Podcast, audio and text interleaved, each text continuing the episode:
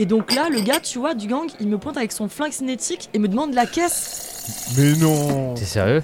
Ouais, je l'ai reçu avec mon bon vieux Nawaka. Ouais, t'inquiète, avec son lance-patate, il a pas moufté. Non, mais c'est de plus en plus violent de toute façon en ce moment. J'ai remarqué, la police, elle a disparu des radars. Elle est corrompue surtout. Elle est corrompue, euh, il y a des immenses corporations qui dominent le monde, euh, il y a des gangs qui s'affrontent pour n'importe quoi, c'est vraiment le bordel, hein, je te le Et dis. puis tout le monde a un, un pistolet ou une carabine. Euh, moi j'en ai commandé une sur Amazon. hein. Ça sent l'anarchisme de droite Et ici. salut Fredo Salut, Fred. Salut. Matez-moi un peu le nouveau matos que j'ai. Oh, mais c'est quoi ce bras là? Alors, c'est une prothèse de bras. T'as pas vu toutes les pubs qu'il y a dehors? Ouah, ça fait peur ton affaire là. Non, non, non, non. Il y avait une offre deux an chez Charcudoc. Prothèse et implant oculaire, 150 000 euros dollars. C'était la bonne affaire. Ouais, je t'avoue que je suis un peu sceptique là. C'est de la poudre aux yeux tes gadgets. Ça te suffisait pas d'avoir un smartphone? Ah non, bah attends. Avec mon implant, je peux analyser tout l'environnement et les données. Alors, par exemple, regarde la, la fille. Avec là. un bras. Euh, non, avec mon implant oculaire. Ah. Suis un peu. Le... je Ah t'ai oui, dit, ouais, c'est ouais. deux anneaux. Charcudoc. Charcudoc. Alors, regarde la meuf là-bas. Je peux savoir son taf, son âge, son gang, sa provenance, son parfum, la date de ses règles. Tout, sa masse pondérale. Waouh. Waouh. Tiens, prends ta pinte au lieu de faire ton malin là. Ouais, merci. Eh merde, putain. Allez, putain Eh, ça va, ça va, ça Eh, va. Deux en un chez Charcudoc. C'est bon, c'est bon. Vous commencez pas à me les briser parce que je peux voir à vous tous votre dernier historique sur internet. Ok, ok, drapeau blanc, drapeau blanc. Ah, ben, N'importe navigation quoi. privée. Ouais, on les Putain. entend moins vos grandes gueules là tout d'un Ouais, coup là. ça va. N'importe quoi, ça moi j'ai rien à cacher de toute façon. C'est ça. Oui, Oh non. toi surtout.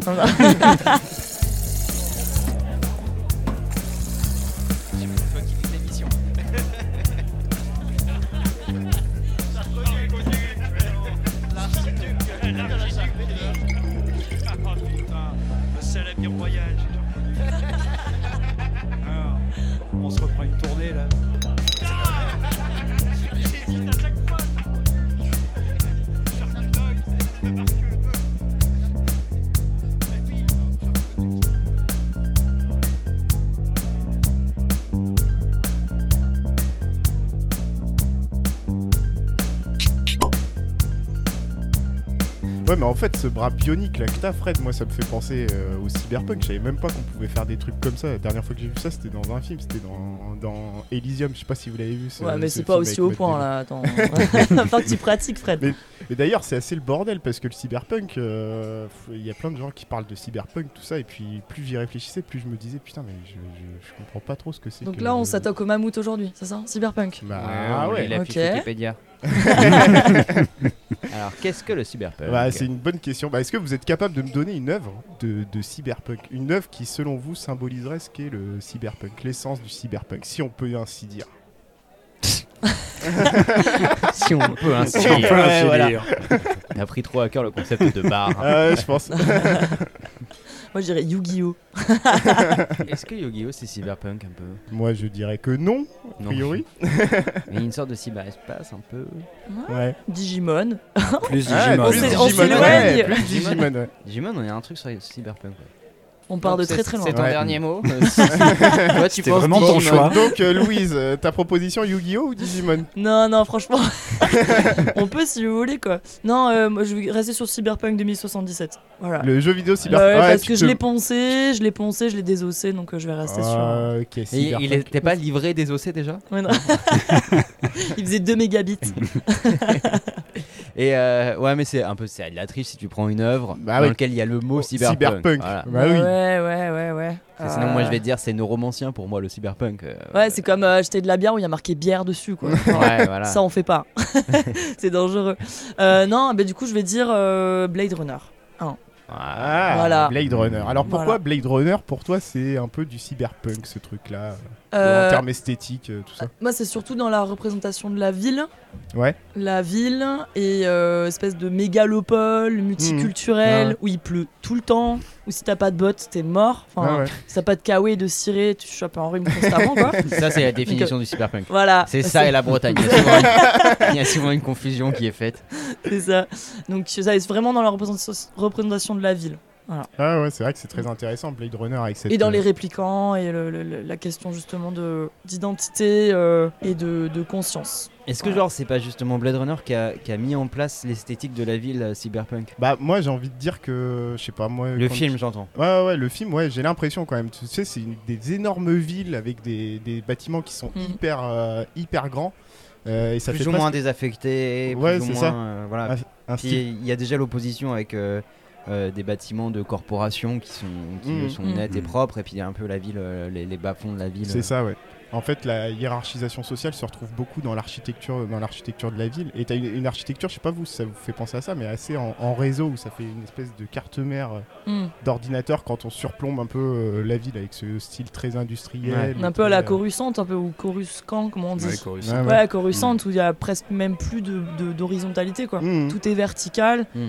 Et euh, les véhicules sont volants. Il n'y a pas de, de question de transport en commun. Ouais, ouais. C'est l'individualisme à l'état pur quoi. Je crois que. Coruscant, en plus c'est une planète ville. Mm. C'est même plus. euh, il y a- je crois qu'il y a même plus de de, de verre.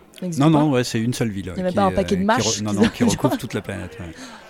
Mais euh, oui, effectivement, et le, le fait d'avoir une ville en réseau, euh, je pense que ça fait même écho au fait qu'il y a un réseau euh, Ouais. cybernétique en fait qui Ouais, est ouais. tout le temps là dans le cyberpunk. C'est réticulé. Et- exactement. Oh. Et que du coup, euh, oui, le, euh, ce- cette ville euh, à la fois euh, bizarre en réseau, un peu Mhm. abîmée, euh, fait aussi écho à l'humanité et à, Ah à ce qui se passe au, au niveau cybernétique justement. euh. Et Internet, Mhm.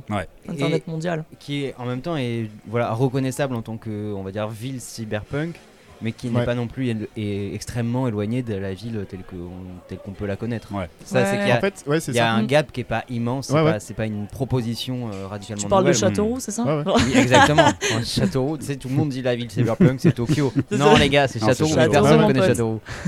Blade Runner a été tourné là-bas. T'as raison, en fait, en fait, ce qui est assez intéressant avec le cyberpunk, je trouve, c'est une version un peu augmentée de notre propre réalité à Ouais. nous. C'est-à-dire que c'est jamais totalement déconnecté de ce que nous on connaît et ça se ressent dans l'architecture de la ville. Et on ressent ces, ces espaces hyper inégalitaires et dans certaines villes du monde, Mm. euh, tu peux avoir des villes qui sont Ouais, très. Mexico City, notamment. Ouais, mais voilà, le premier. Total Recall a été filmé à Mexico City. Ah, Ah ok. Donc, euh, ouais, c'est une ville de 20 millions d'habitants euh, qui littéralement s'enfonce dans le sol. Ouais, ouais. À cause, ils sont en train de pomper dans les nappes phréatiques. Donc, en fait, on Mm. est dans une ville cyberpunk, limite, tu vois. Ouais. Dans cette thématique. euh, bah c'est la, la, la défaite du capitalisme et, euh, et tout l'impact écologique que ça suppose, quoi. Donc, Rio de Janeiro aussi. Mm, mm. Et pour le coup, ouais, l'inspiration, je crois, de, de- du film Blade Runner, c'était c'était plutôt Tokyo, qui est toujours passé comme la ville un peu futuriste, Ouais. avec euh, Mm. à la fois les, les- les aspects de, de- comment dire de rêve que ça peut apporter et les aspects de terreur que, que ça apporte. Et en plus de ça, du coup, tu parlais de, de Blade Runner, du coup, en parlant de l'architecture de la ville. Il y a aussi autre chose que qu'on retrouve euh, fréquemment quand tu disais la pluie. Effectivement, Mm. il y a une espèce d'ambiance toujours euh, dans le cyberpunk, euh, je sais pas, mélancolique, euh, triste. Ouais. Enfin, c'est jamais des espaces qui sont filmés Il n'y a pas d'espoir, euh, quoi. en pleine journée avec un beau Mm. soleil, tout ça, tu vois. C'est pas dans le cyberpunk qu'on va faire pousser des tomates. Non, voilà, clairement. dans le jeu vidéo, dans le jeu vidéo qui est sorti euh, genre en mois de décembre, là, Ouais. euh, il fallait attendre un certain nombre de patchs pour avoir de la pluie. Sinon, Ah ça faisait ouais. bugger. Ah, ça c'est con. Ouais, ouais. Mm. C'était c'est- des DLC payants ou pas Mais On rachète la pluie. La pluie. il y a eu le même problème sur Assassin's Creed apparemment, ça faisait tout bugger. Donc, euh, donc en fait, les, premiers, les premières versions du jeu, c'était euh, ben, plein soleil. bah ça c'est. je Donc Ouais, ça, ça casse un peu l'image. Ouais, je trouve que ça, ouais. ça ouais. casse un peu le truc. Mais Donc après, on est y a à un podcast géographie maintenant, c'est ça Ben, non, mais on est arrivé sur un truc parce qu'en fait, on n'a pas trop défini euh, quelles étaient les caractéristiques quoi, du Ouais, cyberpunk parce que c'est un peu difficile à Mm. justement On voit qu'on tourne autour du Mais truc oui, parce on qu'on n'a pas envie d'y aller. autour. mais La ville. ouais, mais voilà, c'est pas oui. très beau quand même. quand on commence à parler de la pluie et du beau temps, on, a, on a parlé de la pluie avant de parler euh, des caractéristiques principales qu'il peut y avoir. Mais en fait, je pense qu'on touche quand même à un truc euh, très intéressant parce que euh, quand on regarde les caractéristiques du cyberpunk, on peut se dire qu'il y a énormément d'œuvres du coup qui sont affiliées Ouais. au cyberpunk. Ouais. On va voir, on va faire un petit tour de, de table et tout ça. Mais en fait, je pense que ce qui définit quand même d'abord ce qui va être cyberpunk ou pas, il faut évidemment ces caractéristiques-là, mais elles sont pas, euh, elles sont nécessaires, mais euh, il en faut plus. Et je pense qu'il faut vraiment justement une ambiance, quoi. Une ambiance, une atmosphère, et que c'est ça qui va quand même définir euh, Euh, le fait, de- est-ce qu'on est dans un univers totalement cyberpunk ou alors juste un univers de science-fiction? Tu parlais Ouais. de Coruscant avant, on peut pas dire que Ouais. Star Wars c'est cyberpunk. Ouais, et, ouais. et même s'il y avait du, euh, du cyberespace dans Star Wars comme ça, il n'y a pas du tout cette ambiance-là. La localisation et l'espace, ils jouent un, ouais, ouais. un énorme rôle en fait. Et voilà, pour moi, du coup, le cyberpunk, alors on va, on va, on va arriver hein, à définir les, les quelques caractéristiques, mais ce qui va faire basculer dans l'univers cyberpunk, c'est vraiment ça. C'est vraiment l'ambiance, l'atmosphère Ouais. et ce que ça dégage comme truc. Alors, on, essaiera d'être plus précis, mais Ouais, ouais, moi je pense qu'on a Ouais, quand même touché au truc. Quoi. À tel Ouais, point ouais. qu'on peut avoir des œuvres qu'on classifie comme cyberpunk alors qu'il manquerait des caractéristiques voilà. essentielles. Bah ouais. Ouais. Typiquement, Blade Runner, le film, Mm. il n'y a Mm. pas de cyberespace. Ouais, tout à fait. Donc, a, a priori, on pourrait retoquer hein, la proposition de d'ailleurs- Blade et- Runner, c'est pas du. Il y a la post-humanité, mais il n'y a pas Ouais. de cyberespace. Ouais, Et- voilà. Et d'ailleurs, ce qui est très intéressant, c'est qu'en fait, le cyberpunk, ça naît officiellement en 1984 avec la publication de Neuromancien. Or, Ouais. Blade Runner, il est, c'est un film qui Neuromancien, sort. tu peux, en- dé- tu peux expliquer un peu juste 82. Ouais, en fait, euh, c'est sorti en 1984. Euh, c'est un ouvrage de William Gibbons. Gibson. Gibson. Gib- pardon. Gibbon. Pardon, Gibbon. William Gibbon. Ouais, William Gibson. Et en fait, c'est très simple. C'est euh, tu suis un pirate en fait qui fait des braquages, mais alors il fait des braquages en passant justement par Un pirate euh, genre le- Barbe Noire. Ouais, voilà. Non, non, Non, non, non, ah. un pirate, euh, un cambrioleur, un voleur. Et qui va faire des cambriolages, qui va braquer en passant par le cyberespace. Ouais. Et en Mm. fait, ce qui est assez ouf dans, dans Neuromancien, c'est que Internet, c'est pas du tout développé à l'époque. Mm. Et en fait, ce qu'il est en train de te décrire, c'est euh, la, mise, la mise en place du réseau Internet. Ouais, ouais, le Minitel. Les Minitel quoi. Et, et voilà, donc tu suis ce personnage-là dans son, dans son parcours. Et ce qui est très intéressant, à mon sens, c'est que euh, c'est des univers qui sont toujours très très riches, le cyberpunk. Et par contre, ce qui est déboussolant dans Neuromancien, c'est que t'es pas du tout accompagné dans la, dans la découverte de C'est l'univers. pas du Hmm. tout didactique quoi. Enfin, ouais, non, Non, non, non, non, pas là- du tout. Tu peux vite t'y perdre. Mais tu as Ouais. lu la version en français Ouais, j'ai Ouais, lu la version en Parce que là, c'est, c'est, je trouve que c'est peut-être qu'il y a des problèmes de traduction. Ouais, ouais, c'est Parce possible. hein. j'ai l'impression de lire du Dan Brown, mais, mais nul. Pour, pour vous dire, non mais je trouve que l'écriture elle était pesante. Oui, c'est oui. peut-être un problème de Oui, traduction. oui, quoi. mais de toute façon, euh, il- euh, on l'aime ou on le déteste, ouais, hein, ce, cet auteur. J'ai essayé de lire même un peu quelques nouvelles euh, cyberpunk et tout, globalement. Globalement, je trouve que la littérature cyberpunk, c'est pas Mais, toujours euh, extraordinaire. ouais, ouais, hein. non, il Ouais. n'y a pas grand Mais chose après- qui, bah, qui non, mais surnage. c'est pas, extraordinaire en termes de style, mais par contre, quand Ouais. tu dis que le gars il écrit, c'est vrai que Oui, quand tu oui. dis qu'il écrit ça Ouais, avant. Internet, tu dis, bah, il y a quelque chose de, de assez, d'assez ouf en fait dans ce que, en fait dans le monde qui te, qui décrit, c'est hyper riche tout ça. Alors t'es mal accompagné parce que la forme, c'est vrai Mhm. qu'elle peut être un peu défaillante à certains moments, mais sur le fond, c'est sur ce que ça raconte, c'est quand même euh, ouf. Mais Ouais. il faut toujours qu'il y ait un aspect quand même un peu visionnaire dans chaque euh, œuvre Ouais, ouais. de cyberpunk. Ouais. Et c'est là où elle est intéressante, c'est justement les, les perspectives qu'il peut y avoir et jusqu'où ça va. Alors notamment avec euh, ben, le système social, les corporations, le, le cyberespace, etc. Est-ce Et que ouais, coup, on peut quand même poser quelques jalons parce Ouais. qu'il y a peut-être des gens qui, Ouais. qui Ouais, nous écoutent Ouais, depuis un petit ouais. moment et Et, et- ils et savent qui pas de quoi on nagent. parle. Donc on a dit en gros euh, le cyberespace. C'est quoi le cyberespace? Gaëtan. Bah, pour moi, c'est euh, le fait de se brancher à un univers euh, qu'on pourrait qualifier euh, basiquement de, de virtuel. Se brancher à un uvi- Mhm. univers virtuel, Mhm. ne pas être dans la vie euh, réelle telle qu'on l'entend aujourd'hui, et euh, se brancher à un univers virtuel, quelle que soit la nature de cet univers virtuel. Je prends un exemple, par exemple Tron. On va se brancher à un jeu Mhm. vidéo et on va être dans un jeu vidéo en ligne. Ce C'est fait- assez souvent, c'est assez souvent lié aux jeux vidéo d'ailleurs parce que Ouais, ouais. il me semble d'ailleurs même que l'auteur de Neuromancien, c'est en voyant les, les salles d'arcade Ouais. qu'il a eu l'idée Ouais. de, Mm. de Neuromancien. Qu'on a souvent ça en fait. euh, même tu prends des films comme Avalon, euh, Mais même, euh, Ready- Resistance. Ready Player One, euh, c'est exactement ça. Voilà, ça- il y a toutes Ouais, les caractéristiques du cyberpunk. Or, euh, Ouais, ouais. mais on, on continue. ouais. Et en fait, l'interaction, l'interaction que tu as avec. euh, Donc Jumanji, c'est cyberpunk. Eh ben quelque part, c'est magique. Ouais, c'est magique. C'est magique, problème, c'est- magique. Si ça avait été technologique, technologie. là, t'aurais pu parler Mais de pour certaines tribus indigènes, Mais- c'est magique non, non, non, Internet. non, mais attends, dans le, oui, dans le nouveau Jumanji, en plus, il me semble que c'est une console de jeux vidéo, et donc là, oui, oui, oui. effectivement, Eh oui. on est au Alors là, on va vraiment pas, cyberpunk. après avoir parlé de Digimon, on va parler du nouveau Jumanji. Bon, Aujourd'hui, je fais tout pour nous sortir des pourrir. Vous avez dit Neuromancer, c'est de la merde, regardez Jumanji. Ça, c'est Mais le cyberpunk. dernier, mais le dernier. C'est une émission de spécialistes. Euh, ouais, du coup, cette question du cyberespace qui est, euh, qui est proéminent et qui est super importante pour définir le cyberpunk, même si pour moi, elle n'est pas obligatoire pour qu'on puisse parler de cyberpunk. On Eh pourra oui. peut-être y revenir, que, mais ouais, ouais, voilà, un élément que ça, c'est central. pas problématique Euh, Ouais. Moi, je ne sais pas. Moi, ça me pose. Le cyberespace, c'est ce qui me pose problème. Ah dans ouais? Le cyberpunk, c'est que c'est quand même la base normalement du Ouais. cyberpunk dans, dans la définition du de hacking. romanciens, et- etc. ouais. Mhm. Et, et pourtant, c'est vrai qu'on peut avoir des œuvres cyberpunk sans avoir le cyberespace. Ouais, ouais. Altered Carbone, il n'y a pas de cyberespace. Si. Si, si, si, Y en a si, si, si, Bien si, sûr. si, Ah, j'aurais dû regarder la suite. ouais. Non, mais même dès le début. hein. Ah dès ouais le début, il y a du cyberespace. Ouais, Déjà, ouais. t'as les, t'as les intelligences artificielles Ouais. qui, qui interviennent dans le monde réel, Ok. qui ont leur propre espace. euh, et il y a même la fille du, du flic, je sais plus du Mhm. tout comment s'appelle le personnage. Lizzie. Lizzie, voilà. Ouais.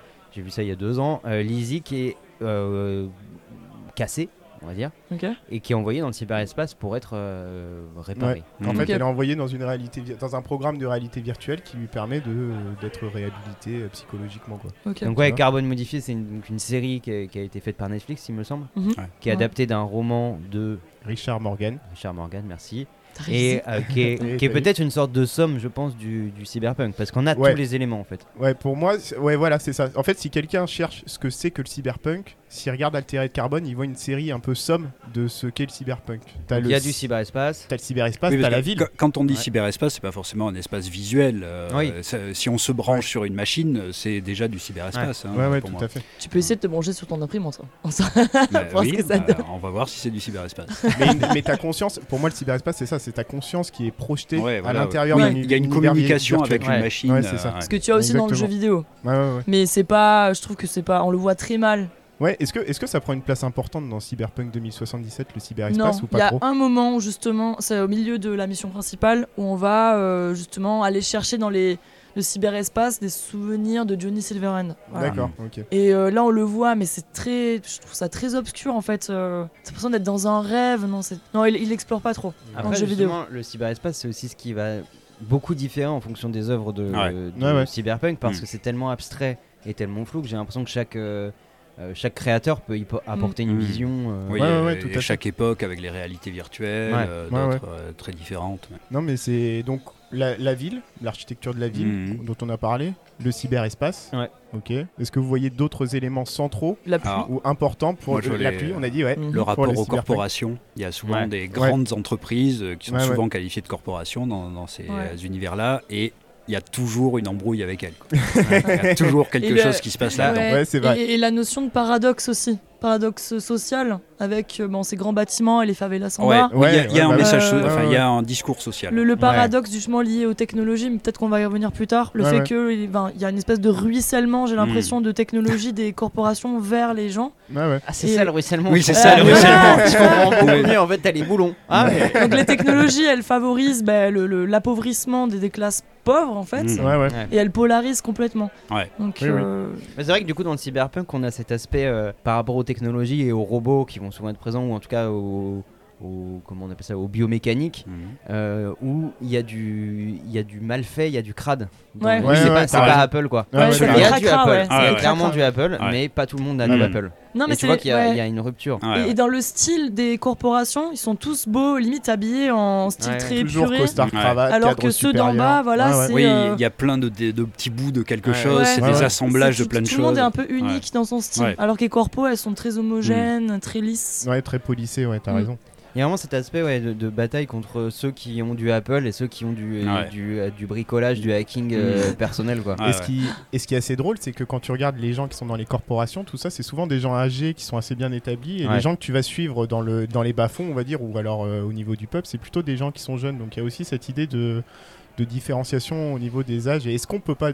C'est là où je fais le lien, parce que cyberpunk, t'as quand même punk Mhm. à l'intérieur. Et est-ce que c'est. Putain, t'as Eh, préparé de- eh, de ouf. T'as vu Eh, Je rigole pas, moi. Et Je on a parlé pas, du cyber, maintenant on parle du punk. Voilà, exactement. Quand je disais que c'était une émission de spécialistes, là, on prends garde France Inter. Et du coup, le fait de suivre une jeunesse comme ça euh, dans la rue, qui vit, euh, bah, qui, qui prend de plein fouet les inégalités de la ville, Ouais, etc. qui vit au jour le jour, quoi. C'est vraiment. jour le euh, jour. mais c'est le. C'est pas du carpe diem, pas du tout, mais c'est Ouais, ouais. vraiment au jour le jour. C'est même dans le jeu, on ressent ça. Il y a une espèce de, de mélancolie euh, où Mm. les gens sont pas du tout heureux. Il y a, y bah, le no future. On le sent en fait. Ah oui, vraiment oui, dans c'est le. ça. Et Ouais. puis même dans la façon de consommer. Si on regarde les publicités dans la ville, euh, c'est que des trucs de cul. Ouais, ouais. euh, des trucs pour éviter de se suicider. Tu fais des screens et tout, tu, tu vois ça, c'est vraiment au jour Ouais. le jour. En fait, ça c'est Ouais. intéressant ce que tu dis, parce que pour moi, ce qui est retenu de la culture punk, en fait, c'est cette idée de nos futurs, c'est-à-dire une jeunesse Ouais. qui est dans un univers euh, totalement. C'est à peu près tout avec euh, Ouais. l'aspect crade un peu. Qui Oui, roule voilà, sur ça, les hippies ça. en mode Ouais. c'est fini les hippies, Ouais. rangez vos fleurs. on est dans un univers décadent avec une jeunesse qui trouve plus de sens à sa vie, quoi. Mm. Et du Mm. coup, souvent, ils vont s'affronter dans des gangs, ou alors ils vont, ils vont se droguer, ça va être des toxicos, etc. Ouais. Donc, euh, De- Des jeunes, quoi. C'est vrai que la, la drogue est souvent un, es- un truc un- Ouais. essentiel Ouais, aussi eh du oui. cyberpunk. Mm. C'est vrai oui, que- oui, c'est vrai. Bah, de toute façon, le... commun avec les punks, voilà. Ouais, ouais. Mais même le, du coup, c'est combiné beaucoup avec le cyberespace, cette idée d'hallucination ou cette idée d'appréhender la. Ouais, d'artificiel et de, de Ouais, se ouais. plonger dans autre chose. Et d'une addiction aussi possible au cyberespace. On a Ouais, tout à fait. ça. euh. La ouais. drogue, la Mm. drogue va Oui, passer par a le cyberespace aussi. Toujours ces, euh, ces thématiques d'addiction. Bon, la pluie, on a dit. La pluie, à chaque fois tu commences par la pluie. Ça, genre- c'est d'abord et avant tout. Alors ça, vous Il pleut. Vous l'avez entendu que ici. Je crois que c'est même pas sur la fiche Wikipédia. Il faut qu'il pleuve. C'est un bon indice chez vous. Si vous regardez Joséphine en gardien et qu'il commence à pleuvoir, dites-vous peut-être. cyberpunk. C'est un début de cyberpunk. C'est un début. C'est un symptôme. Bon, la pluie, la ville, la jeunesse, le cyberespace. Vous voyez d'autres trucs ou pas? Bah, on a dit les- la technologie quand même. la technologie, Ouais. les corporations. Ouais, les corporations aussi, ouais, pardon. Et, Et euh, le- le- la fin d'une ère, euh, la fin du récit capitaliste. Enfin, J'ai l'impression qu'on arrive Oui, euh, Tout à fait. Oui, oui. à- à- au bout d'un récit et qu'il n'y a rien derrière. Ouais, ouais. Et que tout est dans des grandes, euh, Ouais. comment on dit, des grandes villes euh, où il y a Mm. toutes les cultures mélangées Ouais. et, euh, et qu'on arrive à la fin de quelque chose. Ouais, tout Il n'y a plus d'espoir. Tout à fait, il y a un truc qui est assez intéressant, c'est que les villes, en fait, c'est un peu des villes-mondes. Quand on dit des mégalopoles, en fait, c'est exactement ça. T'as as plein de cultures différentes et t'as presque des quartiers Mm. par culture, etc. Et c'est des, c'est des villes un peu, un peu mondes. Et tu disais fin du capitalisme, c'est un peu ça. On a toujours Bah, l'impression, dans le cyberpunk, qu'on est au bord de l'effondrement. Ouais. Tu vois, on n'y est pas Ou que encore. ça s'est déjà effondré. Ou- s'est- Ouais. c'est- juste, enfin c'est juste avant, tu vois, on est prêt à Mm. la- l'humanité est, prête- est prête à sombrer quoi. Ouais. Bah, Ah, c'est, ouais, mais en fait, pour moi, dans les œuvres, l'humanité a presque déjà, som- déjà sombré. Ouais. Il y a une sorte de survivance euh, de chacun. C'est, un effondrement qui est pas massif comme on peut Ouais. l'avoir dans le post-apo. Ouais, c'est ça. Où là, on a un effondrement Mmh. massif et Ouais, ouais. soit t'es au moment de la catastrophe, soit t'es après. Là, on est sur un effondrement long Ouais, qui est quand même. euh, et, et en ça, le cyberpunk fait partie aussi de ces choses qui sont. euh, euh, comment dire, assez réalistes dans leur vision du futur. C'est-à-dire qu'en fait, euh, on a bien vu que Ouais. la fin du monde, ça fait un an qu'on voit qu'en fait c'est la merde. C'est- pas genre euh, vas-y, on prend des fusils à pompe et puis on va, on va tirer sur des bombies. C'est, C'est C'est latent, c'est latent. petit ouais. à petit, oui, On ça meurt fait à 30 petit ans. euh, on oui, meurt ouais. plus de, de, de- parce qu'il n'y a pas assez d'alloc qu'autre chose, quoi. Mm. Mais euh, j'ai l'impression que le cyberpunk décrit ça aussi. Ouais. Donc c'est déjà effondré, mais c'est C'est ouais, effondré, oui. Mais euh, c'est lent. Ouais. Mais dans l'histoire de- du, du coup de Night City, donc la ville euh, qu'il y a dans la, la narration du jeu, Cyberpunk De- 2077, Ouais. en fait, euh, ça commence dans les années 80, où il y a euh, une espèce de crise mondiale. Euh, le Moyen-Orient euh, se, se fait littéralement exploser avec des têtes nucléaires. Voilà, tout simplement. Et suite à ça, bon, l'Europe euh, fait un espèce de Brexit par rapport au monde et crée une union entre eux, et puis les États-Unis se retrouvent tout seuls. Ouais. Et t'as euh, donc il s'appelle Robert euh, Robert Knight, ouais, qui crée cette ville euh, parce qu'il y a une espèce de, de- de- d'effondrement massif et tous les gens partent de la campagne, donc ce qu'on appelle l'exode rural, et s'agglomèrent tous dans cette ville-là. Ah ouais. Et évidemment, comment est-ce qu'il fait pour payer cette ville? Ben, Grâce aux corporations, Ah oui, voilà, oui. et qui se font la guerre pendant 50, 60 ans, jusqu'à ce qu'on arrive en 2020, je crois que c'est 2020 dans l'histoire, et on a carrément donc euh, Minitech, donc une des grandes corpos du jeu, qui tire une tête nucléaire sur la tour Arasaka. Et donc en fait, le jeu reprend en 2077, et c'est à nous de reconstruire à travers le jeu ce qui s'est passé pendant 50 ans. ok. Voilà, et les, ouais. les gangs ont repris un peu le pouvoir, mais les corpos sont encore là. Donc euh, c'est pour ça que le jeu est intéressant. C'est Ouais. assez drôle ce que tu décris parce que j'ai vraiment l'impression d'être euh, dans une euh, grande ville d'un pays, euh, on dit anciennement tiers-monde, etc. Mais l'idée d'exode rural, l'idée d'inégalité, l'idée de, de corporations ou de grosses entreprises qui vont détenir une ville. Alors c'est des choses qu'on peut voir dans les pays Mm. développés, mais qui sont encore plus prégnantes, euh, ces inégalités-là. et cette euh, D'Amérique latine. Ouais, dans, la- en Amérique latine, euh, mais je pense même en Afrique. hein. En Afrique, tu as des Mm. villes qui fonctionnent euh, exactement de la même Ouais. manière. Quoi. Et oui, je pense qu'on est, on disait sur, cette, sur cet effondrement et à la fois toutes les prises de, de pouvoir et le, le jeu de tension pour savoir ce qui va advenir ensuite. Ah Il y ouais. y, a les corpos qui, qui restent et qui en fait sont la cause de, de l'effondrement en Mhm. général, c'est Ouais, ouais. l'effondrement économique en tout cas. Ouais. Et euh, derrière, bah, on a les gangs, on a aussi souvent, dans, je trouve, dans les œuvres cyberpunk, euh, euh, une place assez étrange de, de la police et de l'État. Ah oui. L'État semble Ouais. plus ou moins totalement effacé, Ouais. mais Euh, Il y a, y a et- plus d'État-providence en fait. Enfin, il y a- il plus- a a- ça, l'État il se dilue en fait, même il, Il y a- il y a- il y en a plus. mais il y a même plus ou moins pas d'État en fait. Ouais. Ben, c'est assez oui, soit des Ou milices alors, privées, enfin des ouais. polices privées, Ouais, ou ça. alors Ouais. euh, l'État n'est là que euh, dans euh, la manière dont il, il montre la force, quoi. Il montre Bah, il, est, il, est au- euh, il peut être au service des corporations. Oui, voilà, c'est ça. Un, pouvoir politique totalement. euh, Mais son, Euh, seul pouvoir qu'il amène, c'est le pouvoir de l'armée, c'est le, pouvoir de la coercition. Mais le problème c'est que chaque corpo a son armée. Et c'est voilà, ce- c'est après, celui qui va plus il y a les avoir armées euh, privées, des gros ouais, voilà. cojones en fait. Ouais. euh, Ouais, ouais. Mais euh, le Ah, mais ça, t'as le- les armées privées et, et pardon, les armées euh, un peu, enfin le- les forces policières et étatiques, elles se Ouais. comportent comme des mafias. Et euh, du Ouais. coup, on voit un peu souvent dans les œuvres cyberpunk, en tout cas dans les œuvres euh, cyberpunk occidentales, cet aspect un peu mafieux de l'État. Ouais, ouais. Ouais. qui est un acteur parmi d'autres dans le jeu des, des influences et dans le jeu de la, de la puissance en fait. euh. et de la décadence globale Ouais. du truc. Ouais, parce qu'effectivement, quand tu disais que ça, euh, ça s'effondrait petit à petit et pas d'un seul coup, euh, bah, du coup, et que le, le monde il est peut-être déjà par terre, mais Ouais. euh, on le voit Ouais, pas ouais. quoi finalement. Mais oui, c'est parce que en fait, le- toutes les valeurs sont déjà à terre, euh, que euh, on- euh, ils sont gouvernés par des gens totalement corrompus, etc. Et que ça va au bout du truc, et que effectivement c'est déjà foutu, mais il reste plus qu'à pousser dans le dans le ravin. Mais en fait, c'est déjà foutu. On a l'impression que la société est quand même debout, mais il y a tout qui est déjà qui est déjà par terre euh, à Ouais, tous les niveaux de morale, de, euh, Ouais. de représentation, euh, dans, dans tous ces trucs-là. Quoi. C'est ça, il n'y a Hmm. plus aucune cohésion, il n'y a plus rien qui tient la société telle qu'on la connaît maintenant. Donc c'est assez effrayant en fait. euh. Et euh, bon, pour venir au Et- jeu, et- du et coup. Et le- c'est d'autant plus effrayant, je trouve, que dans la période actuelle, c'est un futur dans lequel on pourrait se projeter. Tu vois, c'est une porte Ah mais c'est euh, ça, le- possible, c'est ça, le truc. Mais euh, vers Il laquelle y a on va. certaines gens C'est qui- ouais. que se qui pensent projeter, que Eh oui, oui. privatiser la police, tu vois, pourrait Ouais. être. euh, Mais Bah oui, oui. Tu vois, et du coup, la police ferait de la sous-traitance. Ouais. Tu vois, il y a une question de légitimité aussi, de la violence, tout ça. Donc, non, le jeu, mais il dans, intéresse. euh, enfin, dans, dans certains films dont Mm. on va peut-être parler là, comme Robocop, c'est Ouais, ça le truc ouais. de base. quoi. Ouais, c'est ouais. que Ouais. euh, la ville a été privatisée, dont la police, et du coup, bah, toute la police est complètement privatisée au, euh, au- à une corporation. Quoi. Ouais, c'est ça, c'est une corporation qui prend le contrôle de la ville de Détroit. dans Elle s'appelle Robocop. même Mm. Omni- Omnicorp. Ouais, Euh, l'OCP, je crois. ouais. euh, Ouais, Ouais, c'est ça. Est-ce qu'on est très loin? Ça Je ne sais pas. Mais non, non, c'est. Bah, en tout cas, il y a euh, des, on il y a des signaux hyper qui loin. vont dans ce sens-là, tu Bah vois, ouais. clairement. Et c'est- c'est c'est pas. Allez, c'est un ce petit que- effort, on, on le met en package avec la poste. Robocop de la Poste. Ouais, un bureau de poste acheté, deux képis offerts. ouais. Mais c'est ce que nous dit ce genre, quoi, hein, de faire Oui. attention à toutes nos dérives parce que euh, voilà où est-ce qu'on peut, euh, voilà où est-ce qu'on pourrait arriver, quoi. Ouais, Ouais, ouais. ouais, mais, mais c'est même. euh, Enfin, je sais pas en fait si c'est du fait attention ou si c'est euh, une sorte de- d'analyse simplement des germes qui Ah, sont je pense déjà que c'est une comme- analyse. Ouais. Non, c'est Et- pas un message moral euh, ou. euh, ou C'est ça, en fait, il y a ça aussi dans le cyberpunk, j'ai l'impression, en termes de message, il y a, il y a une critique politique, mais est-ce qu'il y a un message d'espoir de sortie? Non, non, moi, Non, je Je crois pas. pas. Les personnages, j'ai l'impression que dans quasiment pas toutes les œuvres euh, de, de fiction, enfin de, de cyberpunk, les personnages arrivent plus ou moins à sauver leur cul, mais il n'y a pas de Ouais, lutte collective Ouais, ou de, de- de Mais- dépassement Ah bah, politique façon, ah de bah, la toute, fa- toute façon, il n'y a plus d'organisation euh, collective de la société. On est vraiment au niveau de l'individu Mm. dans Ouais. le cyberpunk. Ouais, mais c'est ça. Et, euh, et ce truc du no futur et du pas d'espoir, ça se symbolise bien par. euh, À part dans. Matrix. Alors- Ouais, attends. mais- ouais. Quand tu parlais effectivement que les personnages euh, sauvaient leur cul, euh, moi je pense que c'est justement une des, euh, une des autres caractéristiques du cyberpunk, Ouais, c'est Mm. euh, d'avoir des anti-héros en fait. Ouais. De pas avoir Ouais, ouais. euh, un vrai voyage du héros, etc., qui va sauver le Ouais. monde, parce que gueule, justement le, le monde il est Mm. déjà par terre, on peut pas le sauver, Ouais. et on a des anti-héros qui effectivement essaient, euh, Ouais, ouais. à défaut d'autre chose, ben, de juste sauver leur cul. Ouais, t'as ce truc de soit de dans Blade Runner, on sent bien le personnage d'Harrison Ford dans le premier, j'entends. Euh, c'est un alco il est à moitié alcoolique, Bah oui, oui, il vit c'est dans un appart qui est, euh, qui est, euh, c'est un cafarnaum. Enfin, tu vois, il est. Ok. il est Et, encore, par rapport à la version de- du, du roman de, de Philippe K. Dick, euh, donc les androïdes reptiles de moutons électriques, il y a une sorte de promotion quand même du personnage Ah ouais. dans, dans, le, dans le film. Parce que Ouais, ouais. dans le film, euh, c'est un des trucs qui m'a qui m'a marqué en le revoyant là, par rapport au roman.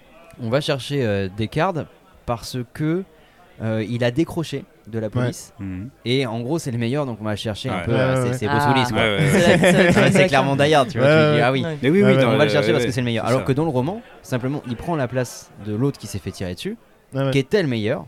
Et lui, il est un peu naze. Et tu, dans les premiers chapitres, tu suis sa vie, il est un peu merdique en à peu près partout.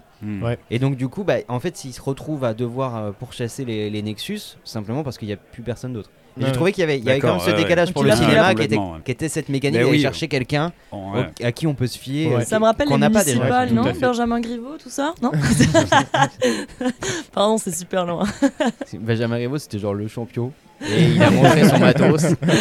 Et ouais, du coup, cette idée, cette idée d'anti-héros, j'aime beaucoup. Ouais. Et c'est même pire que ça, c'est-à-dire que d'habitude, si on te dit que le personnage va pas bien au début d'une histoire, bah il y a une dynamique qui va s'enclencher, tout ça, et le personnage, il va retrouver ses lettres de noblesse, Ouais, ouais. enfin, il va retrouver des valeurs, tout ça. Dans le cyberpunk, c'est pas le cas du tout, en fait, et Hmm. il y a même une espèce de constance dans la, dans la, si on peut dire, dans la médiocrité euh, du personnage, ou en tout cas dans sa situation euh, Ouais.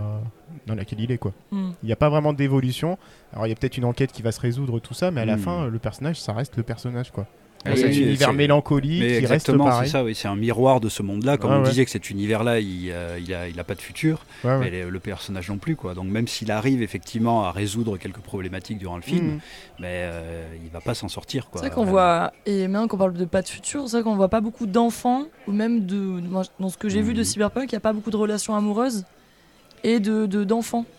Tu Ouais. vois, dans, dans les fictions, c'est vrai que Les enfants, Les les relations enfants, amoureuses, euh, Ouais, voilà, oui, moi aussi pas Pas d'accord, parce que c'est des films des années 2000 où les mecs ils mettaient le paquet sur le. Mais a dans Blade Runner, il y a- une il y a- il y a une si, relation. Il y a une histoire d'amour dans Blade Runner. Après, une Oh. histoire d'amour. Ouais. Une histoire de viol, ouais. Ouais, Ah, je sais plus. Ah, dans le film. Ah ouais, ah ouais, Dans le film, c'est abusé. Je me- Ah ouais, ouais, je sais Je, pas. je me sais suis pas, je sais aussi pas. posé cette question, c'est-à-dire Ouais. qu'il n'y a pas du tout ça dans le roman parce que euh, justement Ouais. la relation amoureuse est, est totalement différente. Et le- là, il y a- dans le Blade Runner, il y a une petite affaire de viol où on sera bien passé de ce truc. Harrison Ford Mais bien sûr, il a. Ah, je sais plus, je il, me rappelle Il plus. essaie de l'embrasser, elle plus. se barre. Ah oui, il la oui, rattrape, oui, oui, il la plaque contre la porte et il lui force à dire que euh, elle a envie de lui. Ouais, Pépé- ouais, euh, ouais. C'est Pépé Ouais, le putois quoi. Ouais, C'est. Pépé, toi. c'est une autre époque. Ouais. Ah ouais, et là c'est clairement. Ouais. Non mais là c'est clairement une autre époque et je me suis dit tiens c'est marrant parce que dans le roman il n'y a pas du tout ça. Ouais, ouais. C'était gratuit. Alors, ouais, ça, je pense que Non, c'est. pas- je pense euh, pas que ça soit gratuit, mais ça nous non. dit bien que le personnage, c'est- c'est une ordure aussi, tu mais vois. je sais pas. je sais- je pas, alors, je- je, je sais pas. À que- l'époque Oui, c'est ça. C'est. Parce que par exemple, euh, je sais pas si c'est pas un truc qui était un peu attaché aussi à Harrison Ford, enfin à- l'idée collective qu'on s'en faisait. Parce que bon, dans l'Empire contre-attaque, il est un peu forceur, pas trop, mais un peu. Et par contre, dans euh, Indiana Jones, euh, je pense que c'est la dernière Oui. croisade, euh, où, ouais, je crois que c'est celui-là, ou le 2, où euh, clairement, là, il, il Ouais, est. mal il- alpha, Voilà, ouais, c'est vraiment le mal alpha Ouais, qui ouais. va faire pareil, droit, plaquer contre ouais. le mur euh, la fille, alors Mm. Ouais. qu'elle là se défend pas, elle en a plutôt envie, mais il agit quand même comme ça. Donc Ouais, je me demande si, euh, si c'est Ouais, pas une époque et en. euh, Après, il s'est baisé la gueule par une d'acteur, nazie. Attends. Oui, oui. ah bah après, c'est Retour de bâton. Non, mais c'est assez malin euh, dans, dans- chez Spielberg.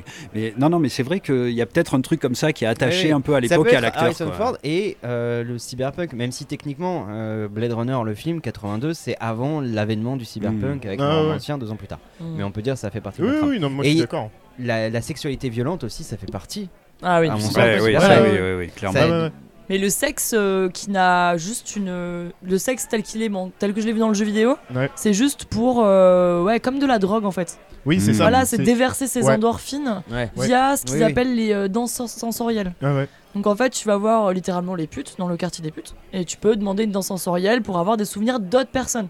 Oui. Donc tu t'as même pas ta propre Ouais. expérience. Ouais. Et ça combiné à la technologie, en fait, on a une vision assez aliénante de, du sexe dans le, dans le cyberpunk en disant que ça va participer d'une forme d'hallucination euh, hallucination collective et en Ouais. gros, euh, c'est te rebelle pas, regarde, t'as le sexe pour te faire plaisir un peu. Euh, pour soulager quoi. peu.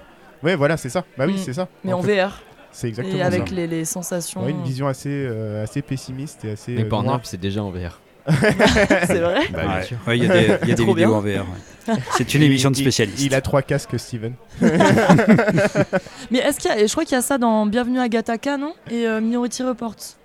De Je- quoi je crois, Le sexe euh, en VR Oui, où ils se mettent dans des casques et, tu, et à un moment c'est hop. Alors, Dans dans Bienvenue à ça me dit Non. rien. ah non, non, alors non. c'est Minority Dans Report. Minority c'est Report, ça il y a- Ah. Je sais pas, ouais. Ouais, dans Minority Report, il y Et on y reviendra, mais dans Strange Days, c'est Ah aussi, bah oui. euh, c'est aussi Ouais. tout à fait euh, ce truc-là. Donc, du, Donc du- là, le film de Catherine Bigelow. Ouais, Catherine Bigelow, c'est sorti au milieu des années 90. Ouais. Et en fait, c'est assez intéressant. Eux, ils doivent porter une, euh, un objet technologique qui se met sur le crâne, c'est le squid. Et en fait, le squid, ça enregistre les images d'un. d'un- Le Nintendo Squid. Voilà, ça enregistre les images d'une autre personne. Et toi, tu peux revivre les images de cette personne-là en vue subjective. Mais en plus, tu peux ressentir ce que la personne sentait quand elle s'est enregistrée. Ouais, en gros, ça enregistre tous tes circuits mémoriels. Ah ouais. Voilà, c'est ça, Du coup, il y a des gens qui sont des sortes d'acteurs, mais euh, qui Ouais. mettent en jeu le- vraiment leur vie. Ou...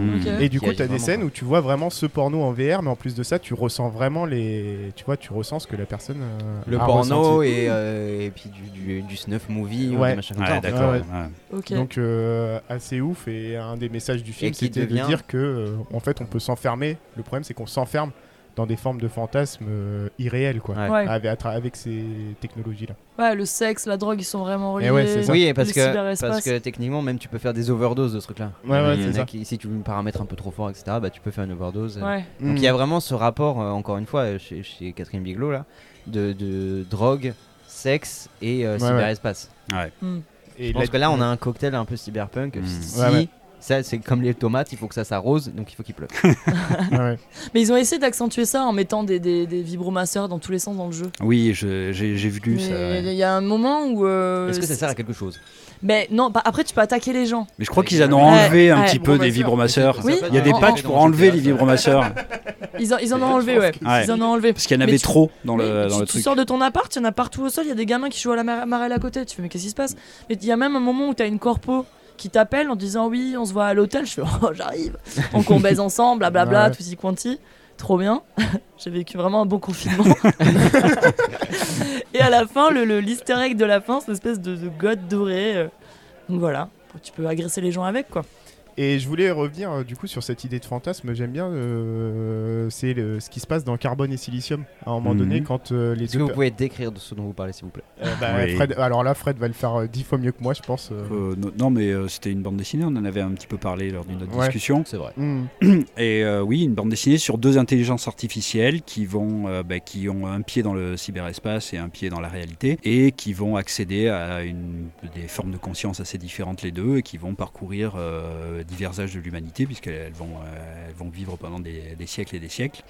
Et, euh, et voilà, il y a une histoire d'amour derrière ça, et une histoire sur la réflexion euh, par rapport à notre propre liberté, nos choix. Ouais, c'est ça. Et en fait, un des trucs, c'est ils se demandent pourquoi l'homme, pourquoi l'homme est égoïste. En fait, c'est un de leurs questionnements à ces deux intelligences artificielles. Et en fait, ils en arrivent à la conclusion qu'en fait, c'est le fait qu'on soit dans des corps euh, séparés. Tous les hommes sont dans Mm. des corps Ouais. séparés, et qu'en fait, le plaisir, c'est une question d'hormones individuelles, etc. Il va dire, bah, c'est parce qu'en fait, on cherche à se faire plaisir à nous. Hmm. Euh, on cherche à avoir des, des bonnes, euh, même au niveau sexuel. hein. on Mm. cherche juste à se faire plaisir. Et Ah, C'est on- biochimique, quoi. Ouais. Exactement. Et on Ouais, laisse Ouais, tomber est les autres. arrimé à notre corps et donc. euh, C'est Ouais, c'est ouais. ça l'idée de. Et du coup, Tout ça pour ça. Ok. Non, mais non, mais non, mais c'était pour rebondir sur l'idée de sexe comme euh, Oui. élément euh, d'aliénation. Et du coup, que c'était aussi présent dans Carbone et Silicium. Quoi. Ouais. Voilà. C'est intéressant parce que ce truc d'individualisme contre euh, l'altruisme, c'est ce qu'on a dans Blade Runner à l'inverse.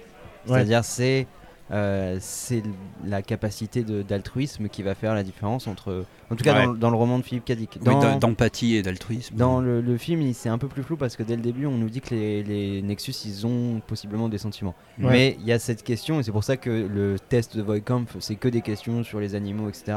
Pour voir précisément les relations, euh, les réactions pardon, Ouais. empathiques. Et donc c'est marrant cette, cette dichotomie. C'est Ouais, vrai qu'on peut voir Mm. aussi l'être humain. euh, Ah oui, le Blade test, Run- le test qu'ils font pour savoir si c'est voilà, des répliquants. le, Ouais. le test Aimes-tu la glace à la pistache C'est plutôt euh, aimes-tu la glace euh, au chien? Euh, Ah. Et là, si tu dis euh, Ton chien, la glace à ton chien. au chien en général. Ok. Parce que les animaux ont plus ou moins disparu, donc si tu commences de la glace au chien, euh, c'est chaud pour toi. Et donc, là, on a plutôt le, le point de vue, genre, ce qui fait l'humanité, c'est euh, l'altruisme, ou en tout cas l'empathie. Alors que là, ce que vous, vous me dites sur carbone et silicium, c'est qu'au contraire, ce qui fait l'humanité, c'est euh, l'égoïsme. Oui, enfin, c'est- à un moment, à une étape du Oui, récit. c'est-à-dire qu'en fait, c'est une réflexion qui est mouvante et qui, euh, voilà, Ouais, toute ça. leur vie, justement, elle, à cette développe une étape-là, c'est réflexion. pas forcément la finalité euh, du, du Mm. bouquin, mais à ce moment-là, c'est euh, le point de vue qu'ils ont sur, euh, sur l'être humain. c'est vrai que dans Blade Runner, pour le coup, c'est un truc qui est pas du tout euh, envisagé, c'est-à-dire cette capacité humaine à l'égoïsme. Au contraire, les- c'est les Nexus qui sont plutôt égoïstes et qui sont euh, perçus comme ça. Quoi. Mm. Ils veulent survivre eux. Après le reste, ils s'en foutent un peu. Mm. Ah ouais, mais. Euh, alors, je, suis- je dirais euh, oui sur l'empathie. Que, euh, que là, oui, c'est vraiment ce qui différencie les deux. Mais je pense qu'il y a deux formes d'égoïsme quand même, et que euh, leur, leur volonté de survivre, euh, c'est ce qui fait des, des humains, quoi, et que Ah oui, oui. c'est ce qui les rapproche, quoi, justement, des, des autres personnages qui eux aussi veulent survivre et qui eux aussi ont des réactions très égoïstes.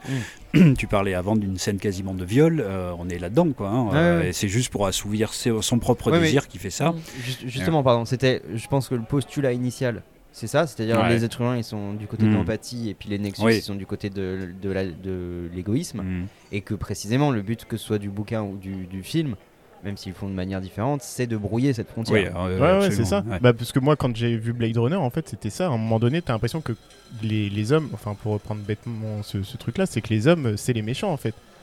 Enfin, à un moment Oui, donné, oui. on est du côté d'Harrison Ford, on se dit encore, mais attends, est-ce qu'on n'est pas en train de suivre euh, le méchant du film là qui a rien compris aux, aux enjeux ou qui se trouve bloqué euh Ouais, la frontière, elle, euh, elle, Et ouais, ouais, ouais. elle est très ténue. Et d'ailleurs, ça, ça- Est-ce que c'est un répliquant euh, à la fin Ah putain.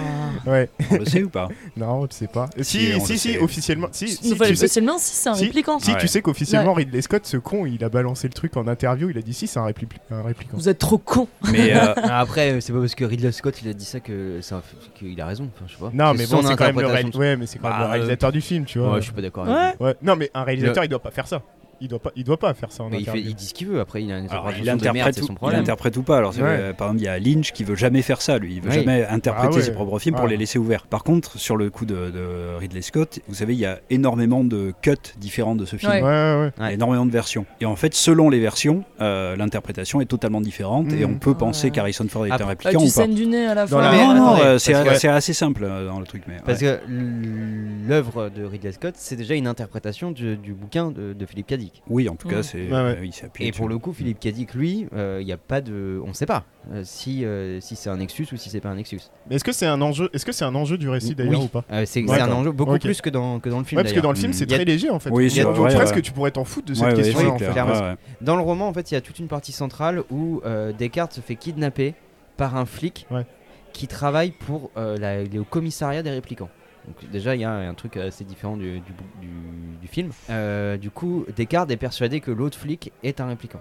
Et pendant, pendant plusieurs chapitres, les deux vont se renvoyer la balle en disant c'est toi le répliquant. Non, c'est toi. et donc va y avoir un truc où ils vont se faire passer le test, etc.